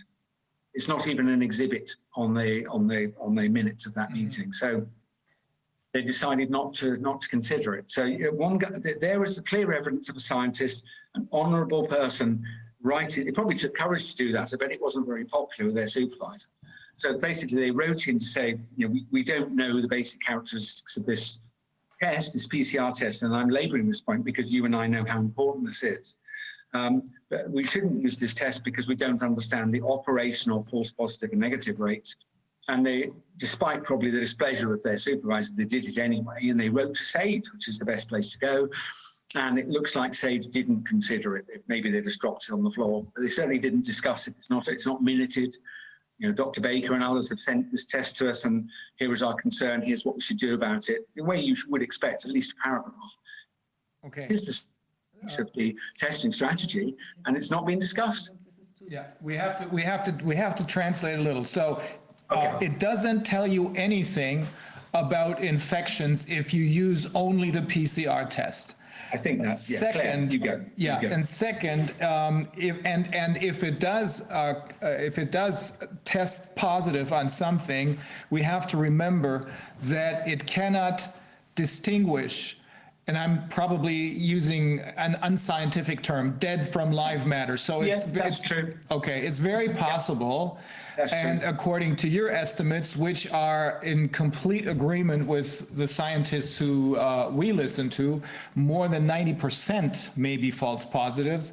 And that may be due to the fact that they're finding fragments of your immune system's fight against the common cold or something, because it, and it cannot tell the difference between whether it's a hot infection, and I think that's your um, uh, definition of a real infection, hot infection and a Yes. cold infection. Hot versus cold. I, I, I, it's worth just saying you, you, you're, you're trying. Actually, I can hear you trying to explain how it is that false positives can happen. You, you're trying to add various things Yeah. like I see. I don't even know whether the PCR test cross-react with, with, with common cold coronaviruses. It's been suggested to me, and then. does. I, I really drilled down with a friend of mine, and he said, "I'm not sure." So I decided not to say it anymore because it might be true, but if it's not true, I will I will damage my credibility. But so you can hear I've actually rode back. I I'm think not what's sure. key is that there are lots and One lots second, of we have to, ex- we the have to translate, we have to Let me- let me translate. translate. Ah. I just wanted to make sure that I'm not getting you Sorry. wrong. Now, Yes, the- yes, the- yes, go on. at the center of everything, das müssen wir wissen,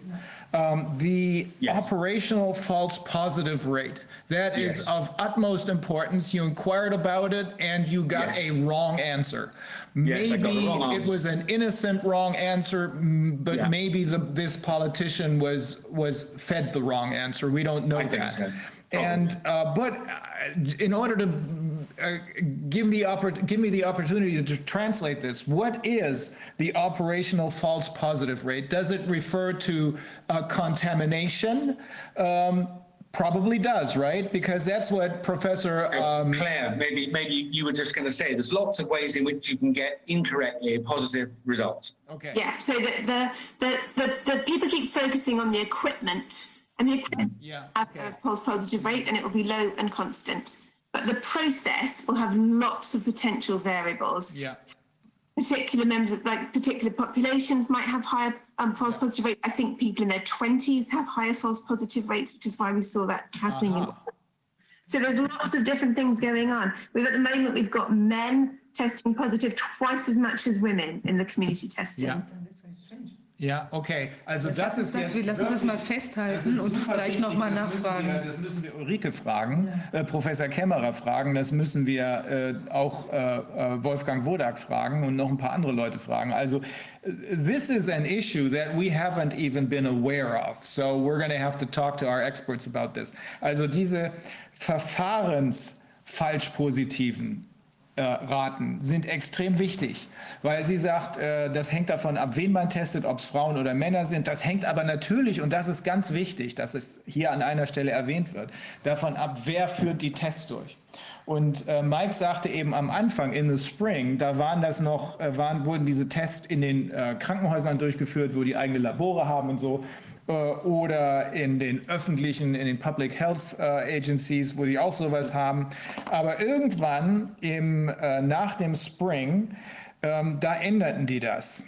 Und jetzt gibt es sechs Wir oder acht. einmal, Ja, wir haben da ja einmal auch das Robert-Koch-Institut gefragt. So once we asked the Robert Koch Institute, lass, warte, warte mal, Wolfgang, ich, will- ich will es mal let, zu. me please, let Yeah. me please say one thing. It's very important because Yeah. we asked Robert Koch Institute to tell us the false positive rate and to tell us tell us the, the positive rate, not not the false, the positive rate Uh-huh, of yeah. the 180 institutions sending their results to uh, to Robert Koch Institute. They didn't even tell us that.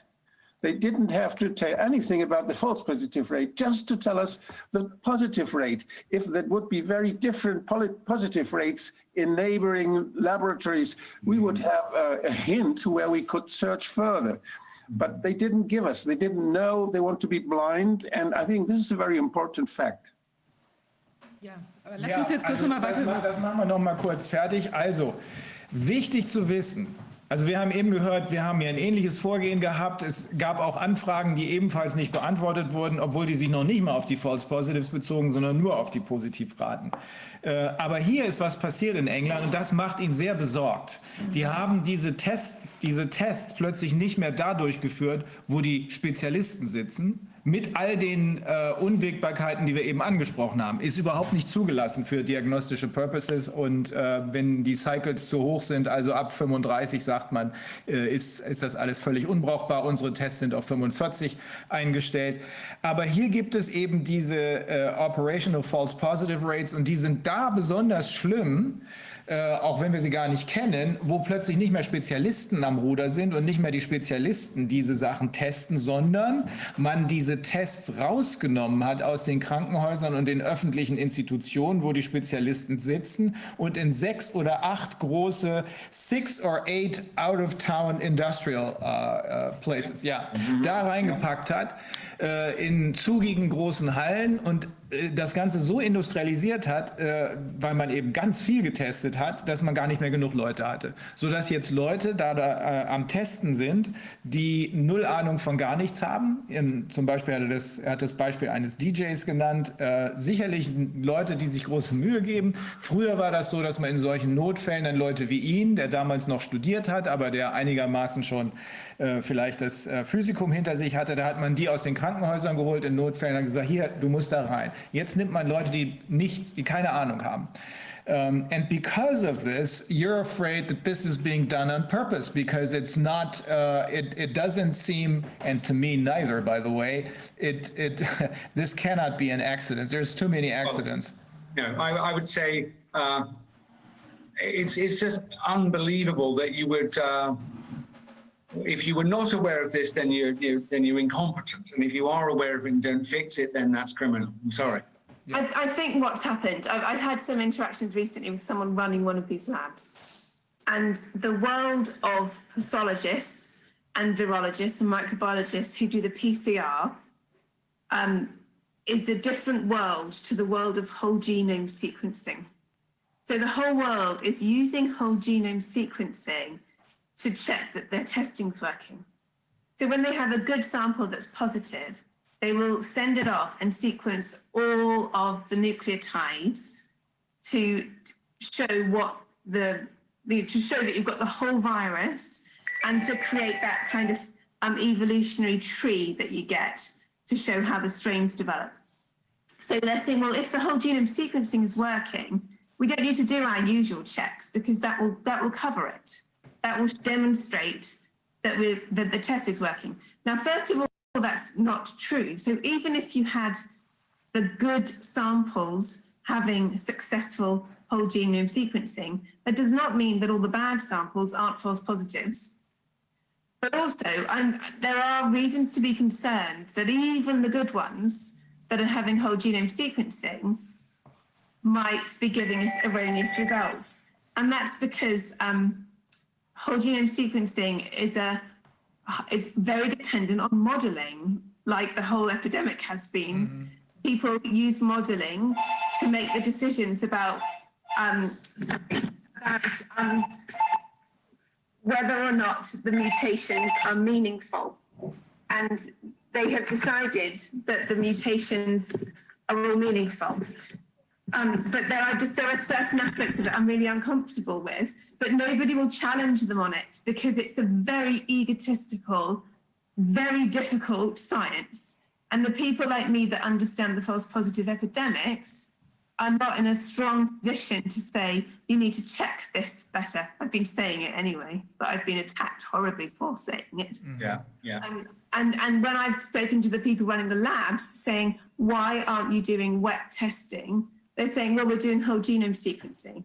When I speak to the whole genome sequencing people and I say, why aren't you checking this by trying to make it go wrong? You know, using samples that we should should not test positive and see if they do. They're like, we don't need to do that. We've got our modeling. Also ähm, es gibt da einen Streit unter denjenigen Wissenschaftlern, die äh, diese Tests wirklich verstehen. Sie gehört dazu, die genau wissen, wie es funktioniert, und denjenigen, die diese Tests nur anwenden. Und offenbar, ich will jetzt keine Details sagen, Wolfgang, wenn du das kannst, mach das. Aber äh, und offenbar äh, sehr viele falsch, falsch positive Tests bekommen, werden von ihr und anderen darauf hingewiesen, warum überprüft ihr das Verfahren nicht, indem ihr zum Beispiel sicher in Anführungsstrichen äh, nicht positive äh, äh, Sequenzen nehmt und dann äh, feststellt, ob das darauf auch positiv antestet. Aber diese Leute weigern sich schlicht. Why do you think this is? Why do they not want to be uh, corrected? Um, I, I think it becomes um, there's very much a culture that what they're doing is very complicated and very clever and and can't be challenged, and that the there's an, a huge amount of complex statistics and complex mathematics behind it, and so um, they all hold the same beliefs. What it all means because people haven't checked it experimentally, they don't actually have good evidence for their beliefs.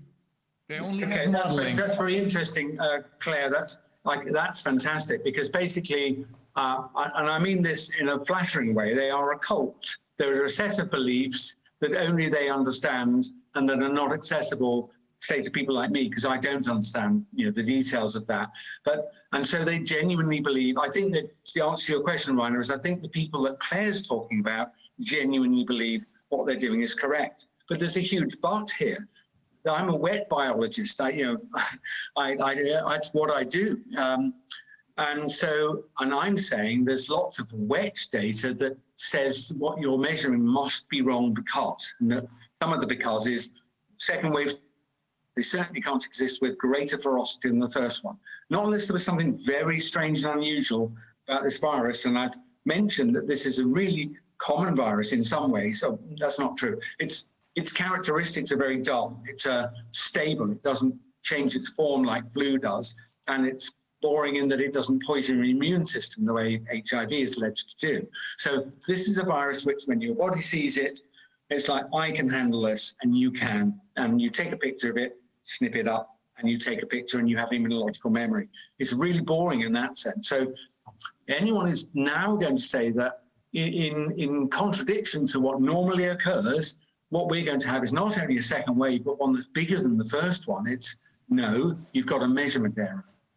right? Because the first part is requires some serious standing up scientifically. So I've just told you it doesn't happen. So if you're claiming it does, you need to give me some really good reasons why that might be true this time. And, and you can't just point to the PCR test because I say, well, from a practical perspective, as someone who has done, I haven't done this test myself uh, on scale, but I have done mass testing with what's called radio ligand binding. Same, you know, and there's lots of ways to go wrong with radio ligand binding as well. You just basically you put the wrong stuff in the wrong tube, you drop something, your internal standards literally has, has faded because you've used an old one and it goes off over a period of months and so on. And, and I've seen them go wrong because I've even done it wrong as a PhD student. You get to the end of a, a 20 hour day where you've done 10,000 samples yourself manually. And then you put them in the Geiger counter, not Geiger, you put them in the alpha counter and then you wait for it to come spitting out at the end. And you've got this hollow feeling when you realize that standard curve should be sort of a nice, smooth S shape. And it's just, uh, you know, you know you've done something wrong. And that means you have to throw the rest of the results away, which is what I did. That is exactly, that is exactly what Professor Kämmerer told us. And that Exactly, has to do with contamination, of course. Yes. And that is Yeah. part of the, what you're, uh, uh, what the you're. operational false positive Exactly, rate. So, exactly. So, so I think Clare and I have described how it can go wrong.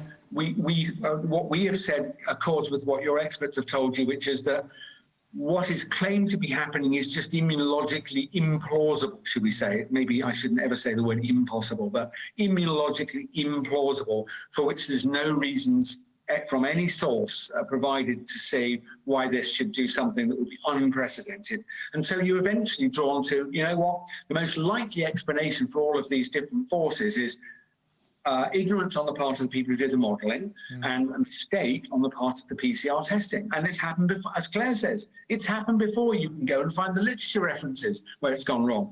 But I want, what I want to do, given the time is short, is, is invite, invite Clare to describe what we've Yeah. learned this week. Uh, this week. So, if it's, true- so if, if, yeah, if it's true that the virus has gone pretty much, um, dot, dot, dot, I'll hand over to so, so we have we have a, a city called Liverpool, and in Liverpool, um, that's been the hotspot of the second wave. Yeah. And have had a lot of hospital deaths, um, not quite as big as the first wave, but significantly similar, and a lot of hospital admissions. Um, and a city that at one point I think was very scared. Then, um, and their cases were rising. But then these are clever people and they figured out something was amiss and they stopped complying with the test. from the 1st of October, the cases just plummet. And we I didn't know if it was that they weren't complying, but actually the percentage of positive has remained constant as it's plummeted. So for some reason they ran out of people to test. Now that can happen with false positives if you've got a subpopulation. So say students, you test a student and they're positive. So you test all their contacts and you find another positive. You test their contacts and find another positive. But at some point you run out of students to test. Anyway, they ran out of cases, but they still had people dying. So they sent in the army and they sent in the army with a different test. And it's a test that doesn't, it looks for the protein, so the actual viral particles. And um, they tested 22,000 people in the first day and then 44,000 people on the second day. And they're still doing this, like trying to test the whole city. They're going into schools testing without parents' consent. They did this. Yeah. They couldn't find very much. They barely found any at all. So we had a number that the random PCR testing of the population said should be there. So 2.2% or more of the city of Liverpool were meant to have COVID. But when you do this other test, it's not there. They got 0.5%. Now, the government have said that there are 0.3% positives when you try and figure that number out. And when you figure that number out, you do it with really clean cut situations. Real life doesn't have clean cut situations, it's full of ambiguity, so you always expect a few more. And 0.5 kind of basically means there's no COVID there. Yeah. Accidentally proved it, and nobody Yeah. really noticed it accidentally proved So, it. so in But- other but words, also- Clare, so in other words, Clare, whatever is happening right now with the numbers of deaths going up, it's not from COVID. Uh, because No. it, this, and, and there's no, there's no relationship anymore between what the tests is, are telling us and between what's happening out there on, on the, s- not on the streets, but in the hospitals. That's Do exactly you have right. any idea So- what, what are these people dying from? Right, exactly. My next point. So I think what's happened is they increase testing in the hospitals. You get to a critical mass where there's one test for every patient that comes in. And then there are some more tests. So you give the test to the doctors and the nurses, and they think, well, I'm not going to retest the person with a broken leg. I want to retest that person who's dying of respiratory failure, which happens. There's people dying of respiratory failure all the time Yeah. think, well, we tested them once, but what if we missed it? Because that can happen in a real mm. situation. So they retest the people with dying of respiratory failure and potentially retest again. Every time you test, if you include any of those positives as real, you are adding that false positive rate again and again. So we then have this, you know, these mass misdiagnosis in people with respiratory failure. And all we have to do is get that protein test they're using, the army used, and test these people to prove it's a misdiagnosis. That would be it. That's all we need to do right now. If we, if we can persuade that, uh, um, we're not saying don't do anything else, although I personally think you should turn the damn PCR test off because the, the, once they admitted they don't know its performance, I think it's shocking because it, it's having an effect economically. For example, you have to self-isolate for 14 days. And of course, as Clare's pointed out, you, end up following people through the diagnostic uh, uh, tree eventually to death, and then we call them COVID deaths. So this, this is not a minor mistake that this uh, uncharacterized test is having. Uh, but uh, even if you're allowed to keep going, as Clare says, we've now got a different test that measures protein, not RNA. It can be administered in the field, and it takes a few minutes uh, instead of hours. And so why not? And of course, the why not will be some people don't want this to end. I don't know who they are and why, but you could easily have ended it months ago by saying, oh, there aren't any second waves, which there aren't. So someone wants to keep this going. And so Clare is agitating, that is, sorry, she's arguing very coherently why you should not just uh, keep testing school kids, but you should really go and test people in the hospital who've got a diagnosis of COVID because her prediction, and I share it, is well, no, it's a, it's a theory. If we are right that COVID has largely gone, maybe actually gone, then they should find only the background rate, which is about 0.5 maybe. 0.7, yeah. They, they go and test randomly healthy school children and find 0.5%, our contention is that's roughly what they'll find in the hospital. Um, but if but if they find 30%, then then I'm completely wrong, and I'm just going to prostrate myself on the floor and say I know nothing, not comment any further. But I don't think that's what we're going to find. But honestly, people who are sure about this should just be. Remember, I told you that the PCR tests on a good day, sorry, a bad day, 11% positive. So it's not ridiculous in hospital to expect 30% of them to be positive. I mean, I don't. I think you follow my logic, Clare, that if if in the random pillar pillar two testing, if 11% positive, it's not crazy if the test's any good. To follow down to intensive care, you would expect maybe 30% to be positive. It's a matter of So, logic. that, so I wouldn't test all in intensive care. I would test the patients who have been diagnosed with COVID. Yeah. There's an argument that these tests don't pick up every Yeah, case. One, one question. When, if you would forget about all those COVID-19 testing and Yeah. start testing in a hospital now for influenza, you only think of influenza and go to the hospital and test them all with PCR test influenza. What would you find? Hmm. Actually, you wouldn't explain find what- much. could you It's a very explain- small window to diagnose influenza. You have to catch influenza at the very beginning of the infection. And so all the delay with waiting to get a COVID result, uh-huh. nobody's getting tested for influenza until it's too late to get a positive influenza test. We, we don't think of influenza anymore. We don't test influenza. No, no. Exactly right. We Yeah, know we agree. have double infection. We know many of the infections are with influenza and COVID and others in the same time. We know it. And Yes. We don't, we don't look at them. We, we put everything to COVID-19. If somebody dies with the virus, in fact, Yeah. we have not looked for the other viruses. We Yes. just were focusing on. Yes. So we're going Oh, yes. com- completely wrong because it is a very, very big attention bias we are just following now. Yes, no, we agree. We agree completely. And I think what Clare has provided to me, and I didn't know this, Wolfgang, I didn't know um, because I'd never looked at this, that the window for testing uh, apparently is quite early in the development in an individual of the disease. And if you wait one week or maybe 10 days, um, waiting, waiting, waiting for the COVID test to come back and maybe repeating the COVID test and waiting for the second result, I think Clare is telling me that your chance of getting a successful read on a flu test is, is now reduced. In which case, we'll, well, that's why flu has gone, not because it's gone, but because we've stopped testing for it. It's not in the front of our mind. And then when we, when a responsible physician says, hold on, this probably is flu, it, then Clare says, in many cases, it will be too late to detect it. I've, I've, I've one, one question that has crossed my mind in the past days when we were talking about uh, vaccines now getting into the scene. Um, Imagine we're now at a point where we get like, I don't know, a couple of million people um, injected with a vaccine. Um, if I inject someone with a vaccine that's against uh, SARS-CoV-2 and then perform a PCR, would that PCR test probably come back positive? I don't know. Okay. Clare, do you know? I, I don't know. I mean, we did we did play with that hypothesis a bit, and you know, it may explain some of them. But as I was saying before, there's so many different causes, so it wouldn't explain this higher rate in the men than the women. Mm-hmm. Um, I know. I think I think the question is more about the future. Do we know whether the SARS-CoV-2 vaccines mm. that are being considered? Do we know? I, and I don't know. Uh, I'm not even sure if it can be answered. But I think are they not some of them RNA?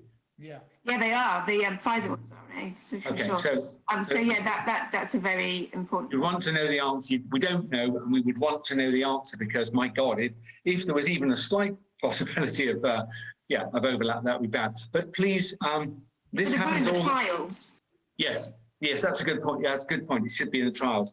Um, I, I've noticed this uh, even with close friends, people I believe I've just persuaded of something, and then they'll have, well, then we'll suddenly start having a conversation about COVID deaths. It's just, it's an astonishing thing.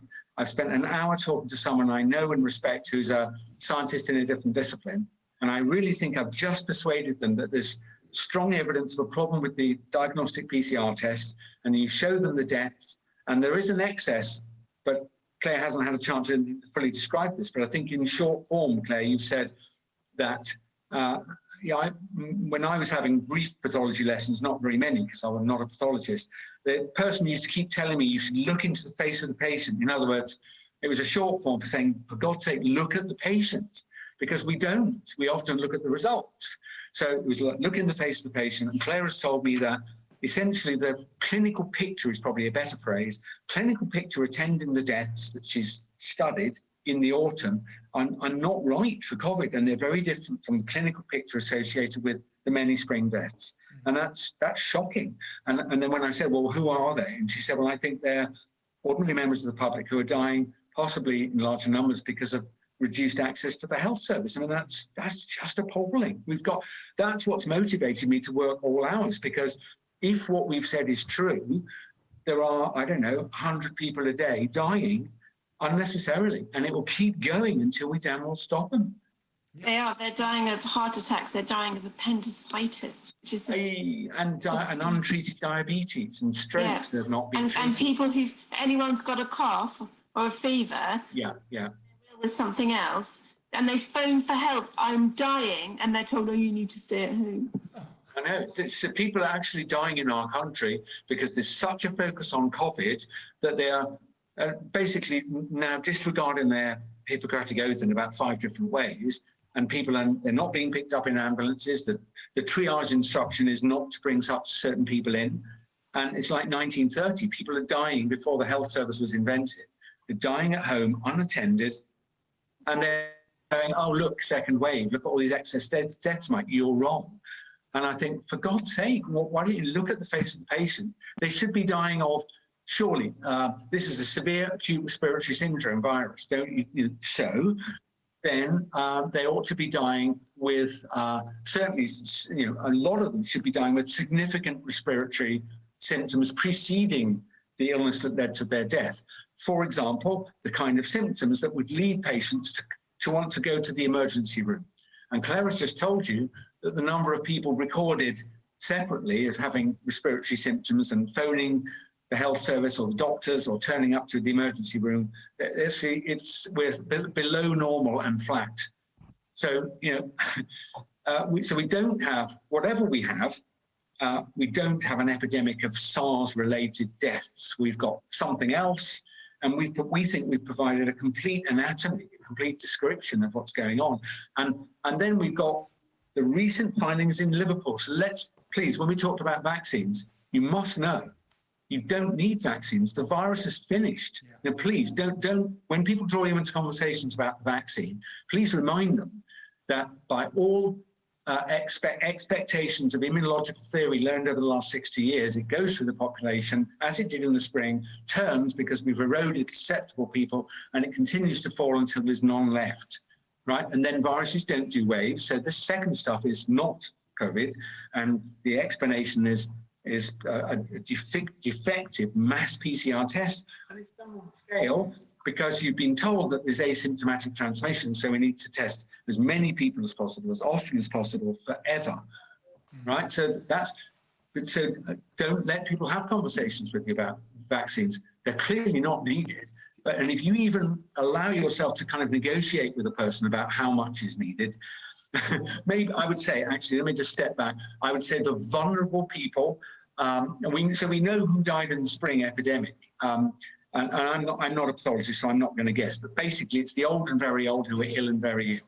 Uh, on very rarely some young people with multiple underlying disorders. No one else dies. We should not even be thinking of going near these people with a needle with a, a fairly new biological material. So people say, oh, look, we've got the results. No, you haven't. I've looked at the, you know, clinicaltrials.gov is a, an explicit description of the um, of the clinical trial protocol.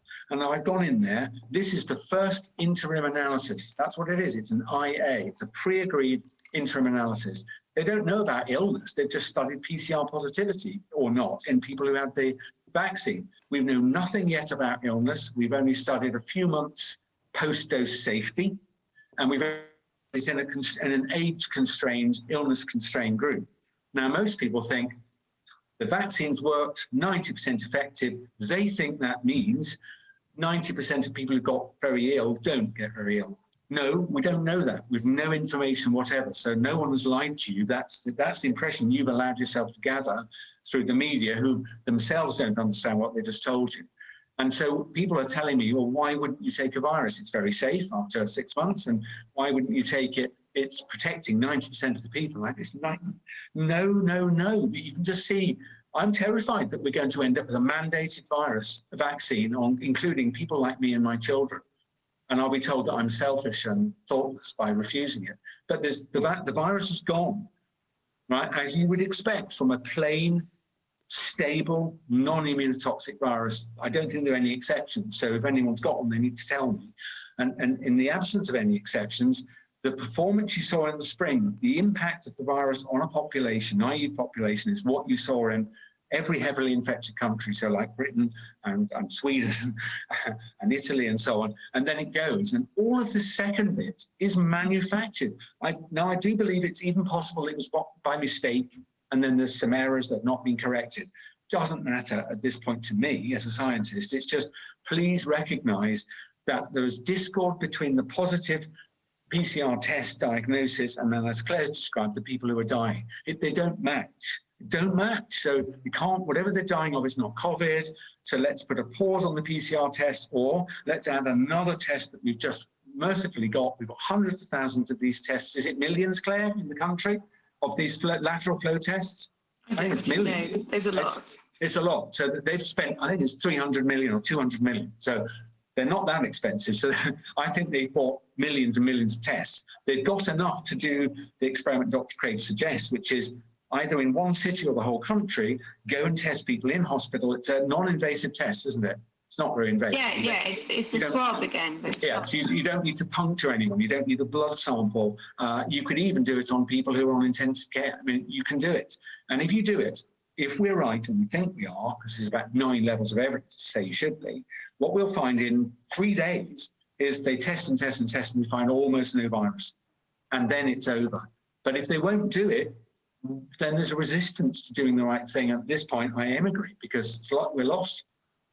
I need to make my apologies and leave for Oh, another meeting. yeah. I'm very I, sorry. yeah, me- I need to go too. 'cause I, ne- uh, do you know what? Uh, Let's pause it. uh, I think if in a week's time you've got like additional questions we didn't answer, and Clare, if we've got an additional insight that we could give in a more concentrated form, because I've been on the phone and you've been two two and a bit hours. Yeah. And and I, I worry that we haven't like driven the stake through the dark heart of this machine, machine that's still holding our country around. And and I think we could probably do it better together in a few more days or a week. And Yeah, let's I- get- I- let's- I don't let's- think we've filled, I don't think we've killed this thing yet. Um, Uh, That's all right, Yeah. but, but we've, we've taken a, a big step forward. Let's just Yeah, meet okay. again, but uh, let me translate this because it is Oh. obvious to anyone who listens to you and Clare, and also to Wolfgang, that something is badly wrong. And it doesn't have anything to do with, uh, with uh, Corona. Ähm, also, er sagt, äh, es, oder Claire sagte, es gibt ja in Liverpool wurden Tests durchgeführt ähm, von, dem, von dem Military, ganz andere Tests, die so gut wie gar keine Infektionen mehr gefunden haben. Also seine Conclusion ist, und ihre auch, dass es einfach Leute gibt, die wollen, dass es weitergeht und deswegen künstlich mit Hilfe des PCR-Tests, der sofort beendet werden sollte, wegen seiner ganzen Probleme, künstlich mit Hilfe des PCR-Tests weiter die Illusion aufrechterhalten, als würde hier eine zweite Welle unterwegs sein und daran viele Leute sterben. Sie ist Pathologin und sagt, die sterben nicht daran, sondern die sterben an ganz anderen Sachen. Er sagt, äh, dass die, äh, dass die äh, Toten, die jetzt zu zählen sind, nichts überhaupt nicht mehr in Kongruenz zu bringen sind mit den äh, Tests. Sie sterben an anderen Dingen und zwar zumindest ganz überwiegend oder jedenfalls zu einem großen Teil an den Lockdown-Maßnahmen, an den Maßnahmen, die dazu führen, dass Leute,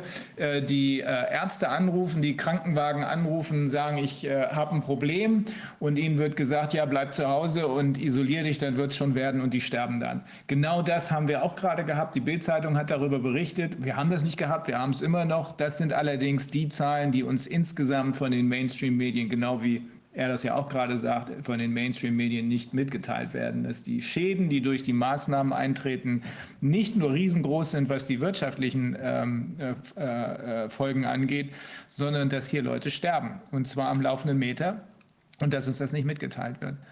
Okay, Mike, um, I think uh, this is going to be v- watched by very many people over and Okay. over again, in particular, of course, by the English-speaking world. But I Yes. think uh, we have given uh, most of our German speakers a pretty good overview of what is really going on. And you're, you kept telling us, and you wrote in your articles, we have to stop using these PCR tests. It must be stopped, four capital letters. It must be Uh, stopped. Because the only thing that it's, that it's useful for is to spread panic. Yes, that is the effect of it on this occasion. May, may I just quickly ask, uh, do you, do you know roughly how many eyes these videos, should I, is it a thousand or is it a million? How many people might see this? Um, uh, let's see, uh, I mean, usually on our channel, I mean, we've just been blocked on, on our main channel, but usually in our channel, we get, I, I think this should maybe be like, like, could be like a hundred to two hundred thousand uh, Okay, viewers. That's, very but that's good. only in our channel, and then it's been spread to others, you know, Yeah, who it's- multiply. And we're going to make sure this time that, in Yes. particular, the uh, everybody overseas in Australia, in in the United States, that as many people as possible will catch on to this and will Good. uh, make it known uh, Yes. From one to Thank the you. And, other. and if you could send it to, uh, you probably will, but if you would send it to, to me and separately course. to Clare, Of we course. each have our own uh, followers on Twitter, and that will add another hundred thousand straight away Yeah. in this country. So We'll do that. We'll do that. thank you. It's been a real pleasure and an honor to be able to talk to both of you. Well, it's uh, the other way around, but uh, if we can help together, that's what we want Yeah, to do because we, that's the we point. share a similar problem. Yeah.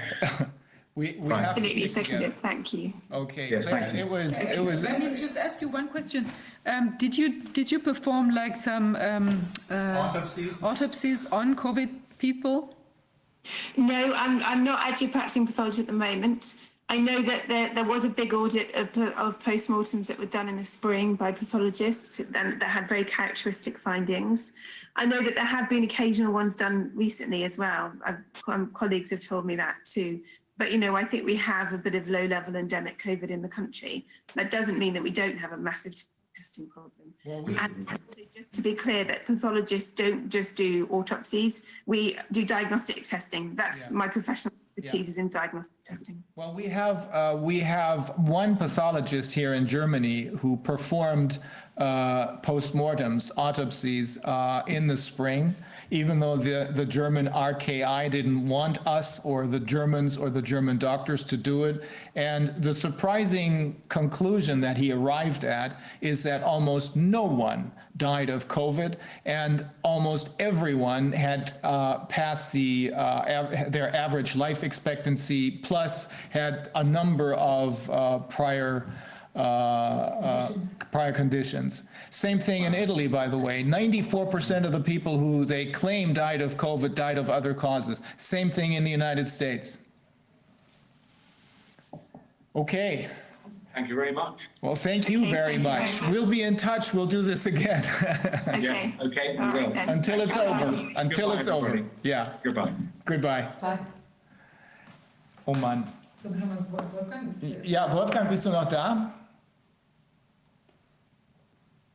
Hm. Haben wir Professor Kämmerer zum Beispiel an Bord? Ja, Frau Kämmerer ist auch noch da. Oh, super. Dann- dann lass, Lass uns, lass noch mal ein bisschen. das sollten wir noch passieren mal, lassen. genau. Ähm, Pro, äh, Wolfgang, äh, ist da irgendwas Überraschendes für dich gewesen? Ist da was Neues, was wir bisher nicht festgestellt haben? Also äh, diese Sache mit den äh, Operational False Positive Rates. Ähm, oder das müssten wir auch Professor Kämmerer fragen. Ist das, entspricht das den Kontaminationen, die durch, den, durch die Bearbeitung oder thematisieren wir ja, wir thematisieren das ja schon die ganze Zeit, zum Beispiel dadurch, äh, dass wir diese äh, skandalartigen, falsch positiven Fälle hatten. Die Fußballvereine lassen sich das ja nicht gefallen, wenn bei denen ein teurer Spieler positiv ist. Ja. Die haben dann fast regelmäßig nachmessen lassen, weil das zu viel Geld kostet, wenn der auch deswegen ausfällt. Und da haben ganz viele Vereine dann jeweils feststellen lassen, dass der gar nicht positiv war. Also wenn wir alle Menschen so nachtesten würden, wie die teuren Fußballer nachgetestet würden, dann wäre der Skandal schon flächendeckend so weit, dass man sagen würde, was soll der Quatsch eigentlich? Und das Zweite, das Zweite ist eben diese, das, was auch eben gesagt wurde, dass dieser Test jetzt so industriemäßig gemacht wird und überhaupt nicht mehr die gute Laborqualität ist. Wir wisst, ihr wisst ja alle, dieses Augsburger Labor, was dann auch zugegeben hat, dass es nur noch das E-Gen testet, wobei das E-Gen sehr, sehr häufig positiv ist und dann geben sie das als positiven Test raus. Nach dem Motto, man könnte ja nachtesten. Aber das wird meistens gar nicht mehr nachgetestet. Die Labore sagen, das schaffen wir gar nicht mehr. Wir haben überhaupt nicht genügend Kapazität. Es gibt nicht genügend Leute, die das richtig können. Und wenn man das sieht, diese Massenanlagen, da wird ja überall getestet auf den Flughäfen, an den Straßen, an den Grenzübergängen. Das sind ja Hilfskräfte, die das machen. Und das, das kommt da nicht auf die Laborqualität an, sondern das wird gemacht, wird abgerechnet. Da wird wahnsinnig viel Geld mit verdient. Und die Politik hat es ja gerne, wenn sie dann durch falsch positive Tests in ihrer Politik bestätigt wird. Das heißt, die, die haben, da meckert keiner. Da hat keiner der Verantwortlichen, offenbar, wenn ich mir vorstelle, Herr Söder wäre da kritisch plötzlich und sagte, wir müssen aber nachgucken, ob der Test wirklich in Ordnung ist. Das würde seiner Politik ja total entgegenlaufen. Ja. Die freuen sich über jeden positiven Test, weil sie dadurch in ihrer Politik bestätigt werden. Ja. Und kein Mensch, Robert Koch nicht und, und das Gesundheitsministerium nicht, die machen nicht mal so eine Qualitätsoffensive, dass sie, dass sie wenigstens mal diese Frage beantworten, gibt es unterschiedliche Unterschiede in der Qualität, allein schon bei der Positivrate. Das ist ja Operational False Positive Rate, ist ja komplizierter noch. Da muss man ja genauer, muss man ja noch mehr machen. Aber hier geht es ja nur darum, die Positive Rate der 180 Labore mal zu vergleichen. Das würde schon so viel Hinweise geben auf unterschiedliche Qualität. Es kann nicht sein, dass ein Labor unter 1% Positive hat oder das Robert-Koch-Institut mit seinen genauen Tests keine Fälle mehr findet.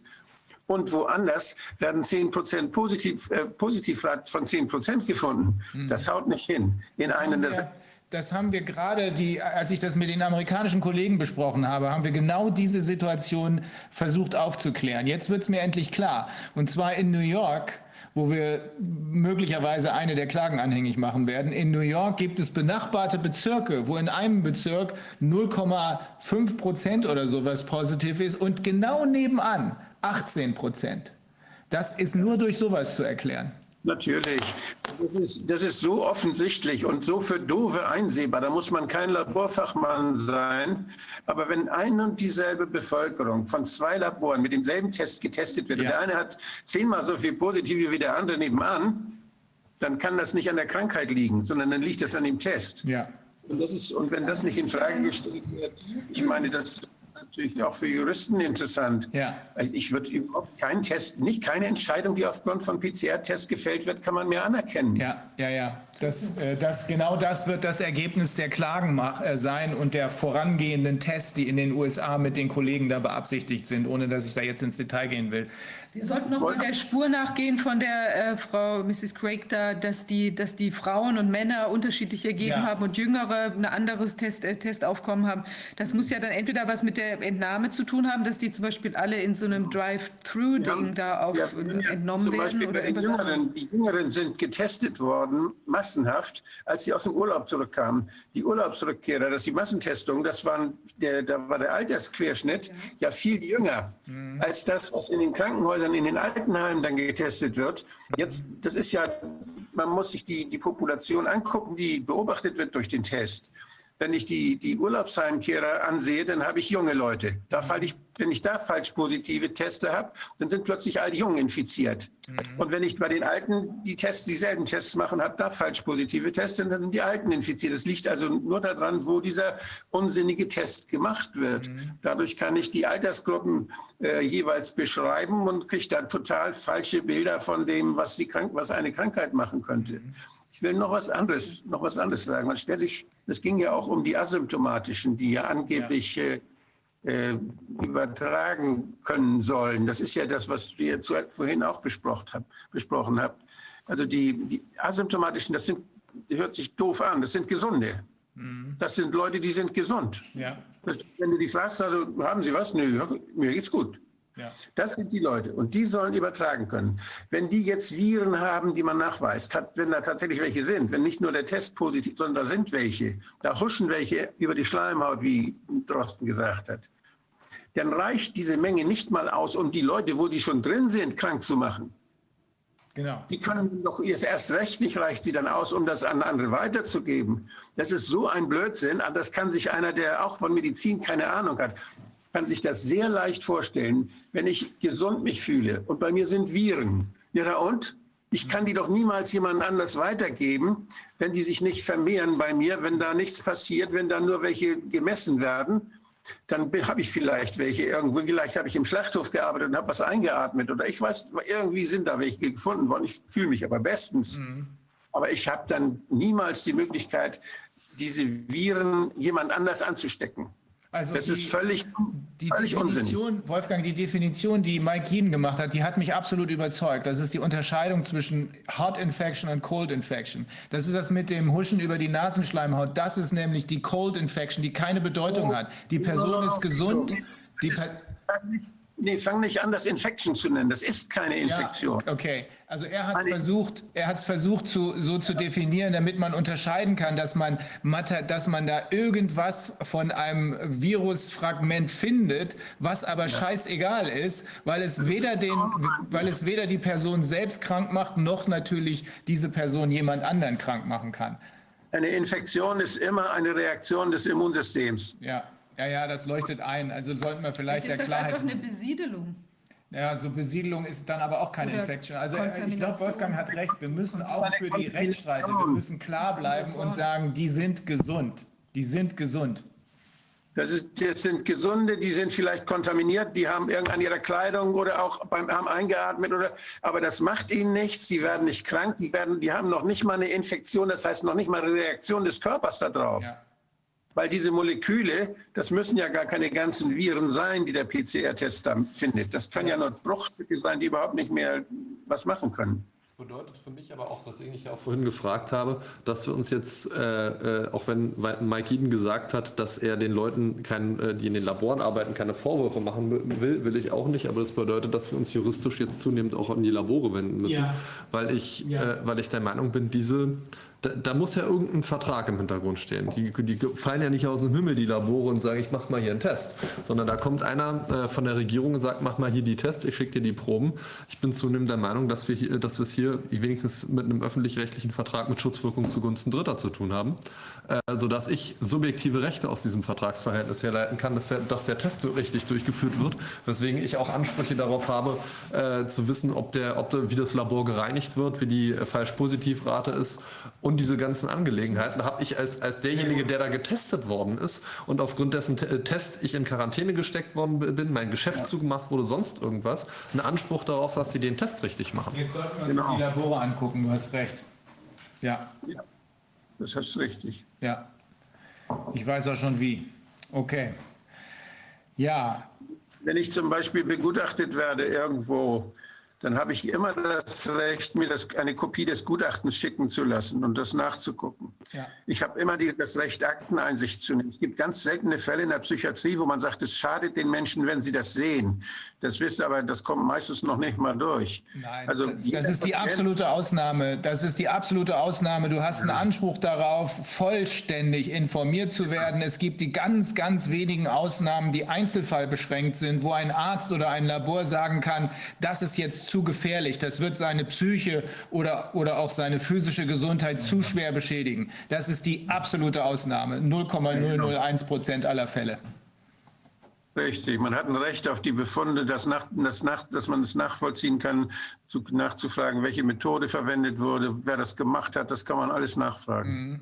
Und da kommt äh, der Sache übrigens zugute, dass die Tests nach wie vor äh, freiwillig sind, was ja inzwischen auch die, die, die Ämter und alle möglichen, ja, da ziehen sie sich ja inzwischen alle verstärkt drauf zurück. Das fand ich nämlich bei dem, was, was gerade erzählt wurde, auch sehr bemerkenswert, als diese Tests vom Militär kamen, wo dann gesagt wurde, das sind non-invasive Tests. Das heißt, die sind auch noch viel, viel einfacher, viel besser. Die, aber auch mit Swaps. Ja, ja, aber, aber die sind im Gegensatz zu PCR, wo man in den Nasenkanal oder den Drachenkanal ein, eintreten muss, das ist nach jeder medizinethischen Definition ein invasiver Test. Ja. Und äh, die sind nicht nur, also sind weniger invasiv und genauer, diese anderen Tests. Da muss man die Frage aufwerfen, warum werden diese Tests nicht gemacht? Genau warum, Frage werden die mir nicht, ja. warum werden die mir nicht angeboten? Mir, mir müssen ja, wenn ich freiwillig in so einen Test einwilligen will, der invasiv ist, das 25 Infektionsschutzgesetz, ähm, da müssen mir ja auch Behandlungsalternativen aufgezeigt werden. Ich muss ja vollumfänglich äh, die Risikoaufklärung bekommen und da muss mir dann auch gesagt werden, es gibt einen Test, der besseres Ergebnis produziert und weniger invasiv ist.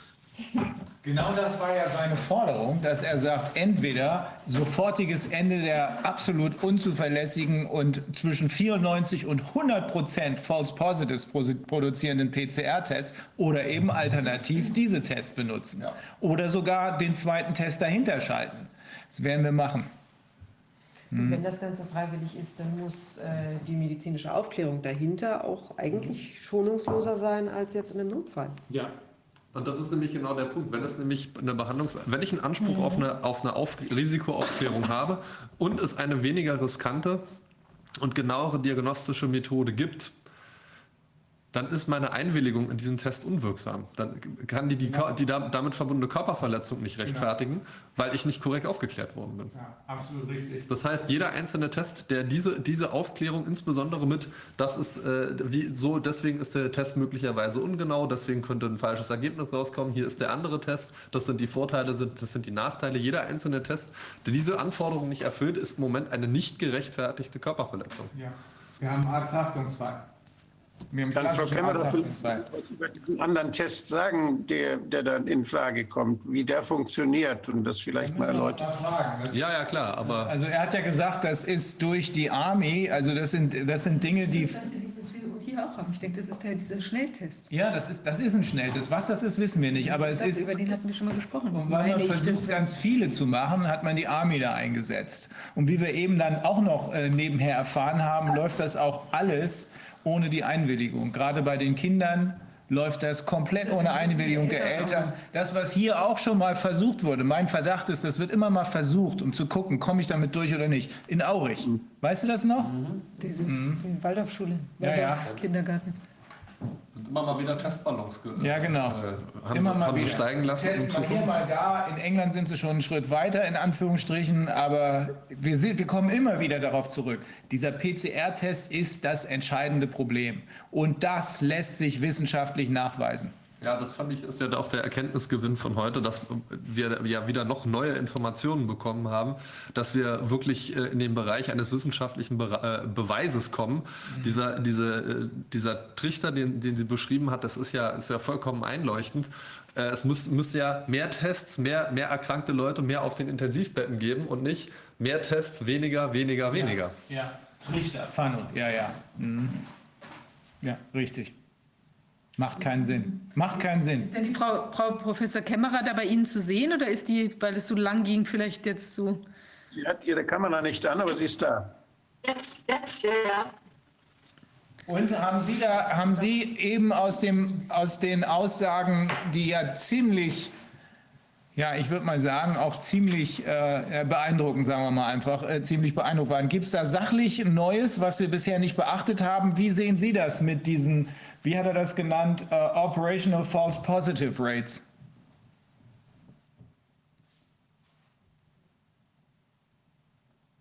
Frau Kämmerer? Jetzt ist der Ton weg. Ach so, ist das das? Aber das lag nicht da dran, oder? Die Leitung ist instabil oder so. Nee, jetzt geht's wieder.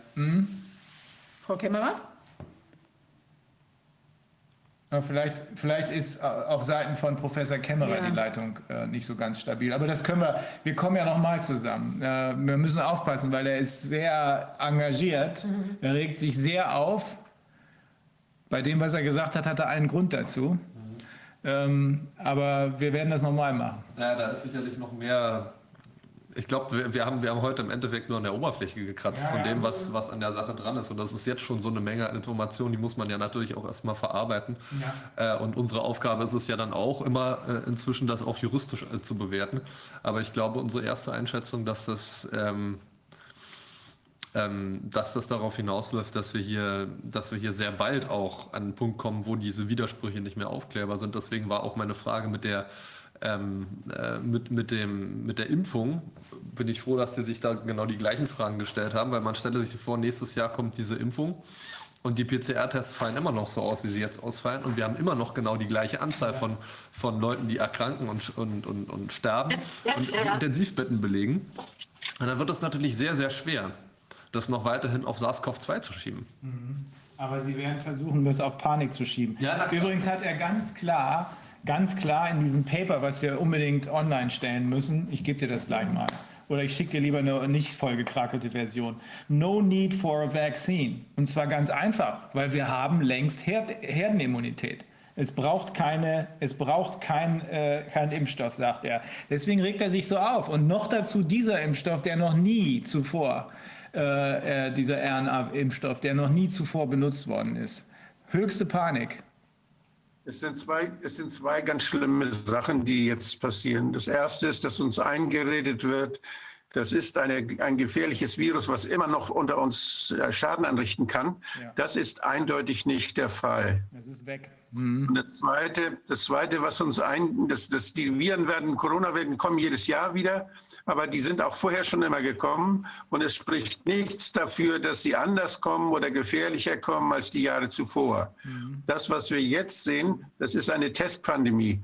Das heißt, mit, das hat mit den Viren nichts zu tun. Das heißt, es gibt keine Indikation für eine spezielle Impfung, schon gar nicht für eine schnell zusammengeschusterte Pandemieimpfung die große Risiken mit sich bringt.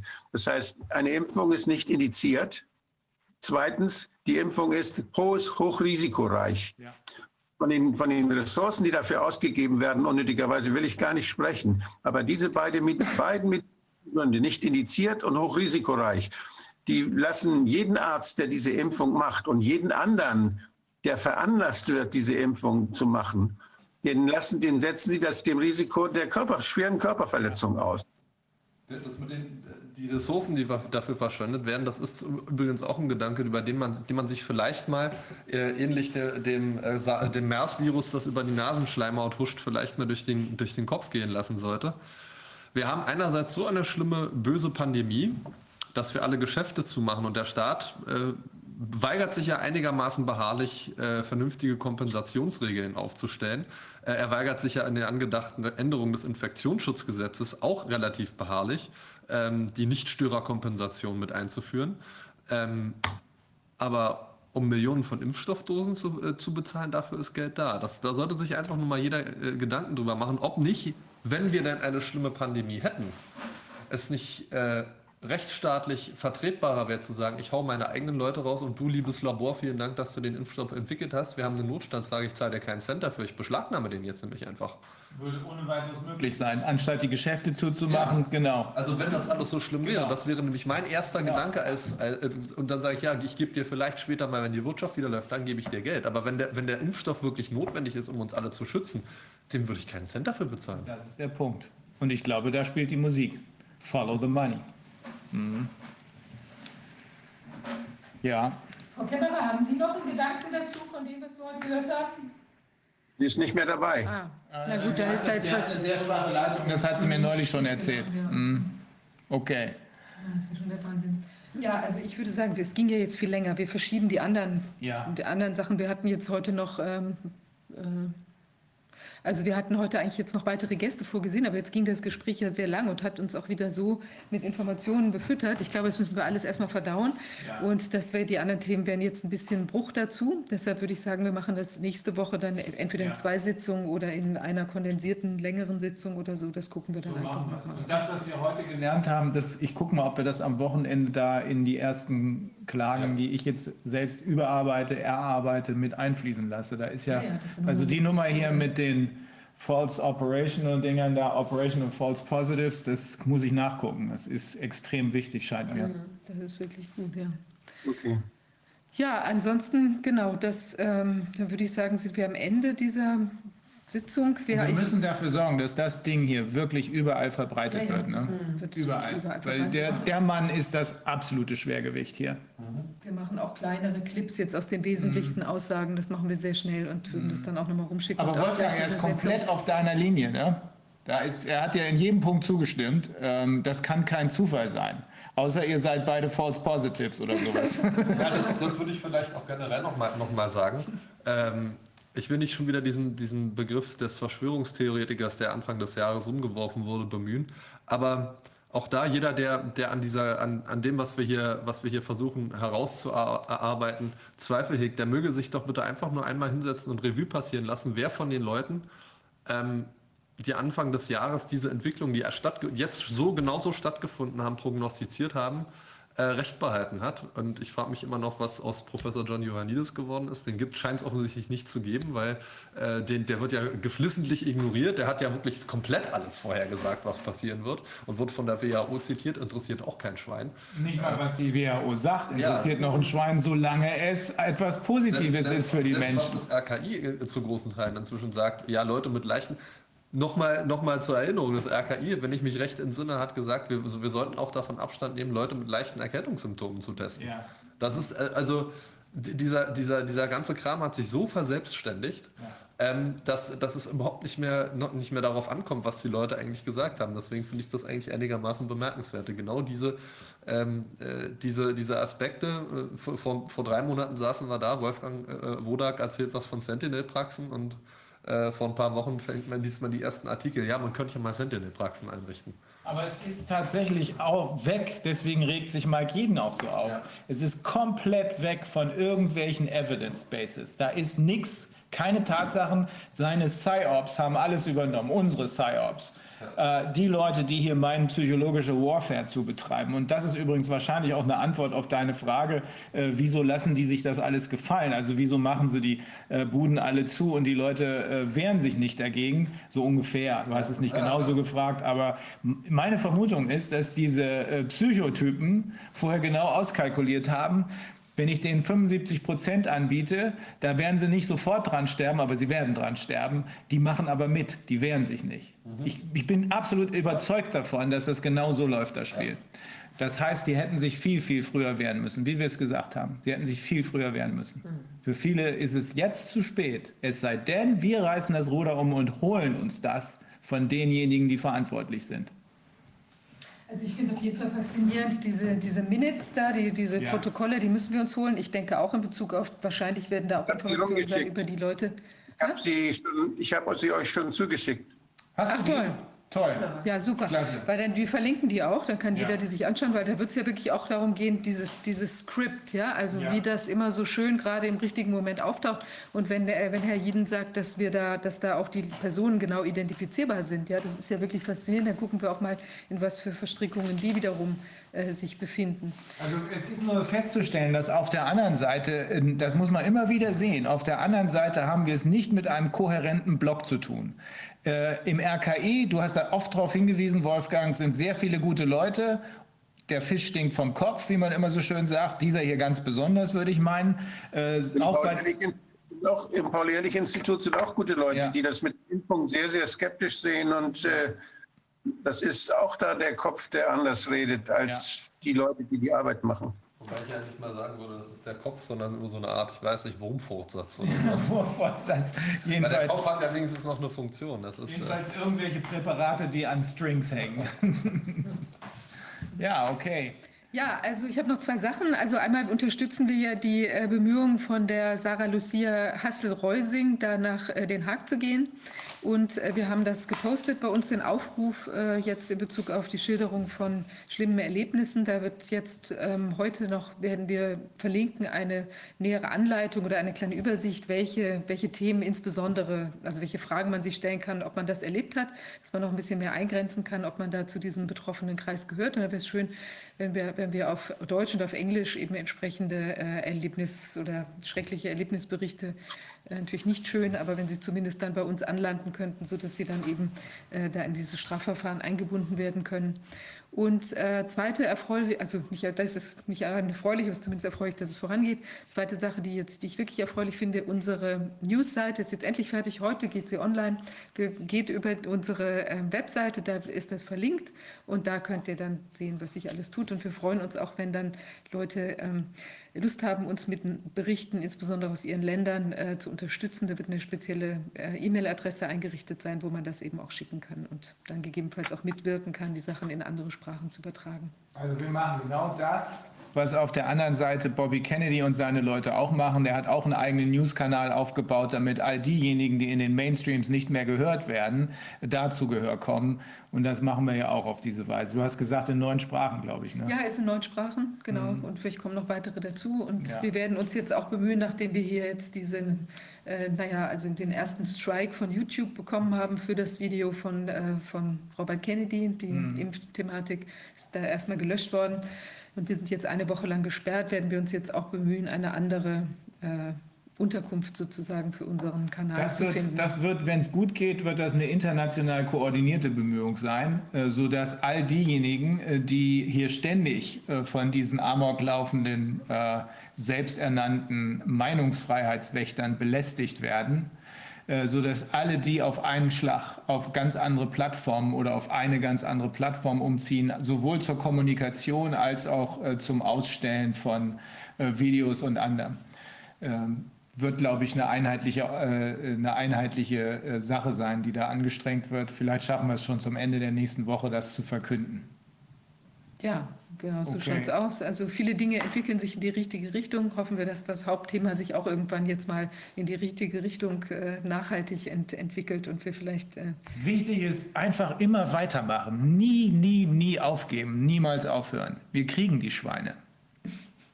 das ist das Schlusswort und dann wünsche ich ein ersprießliches Wochenende.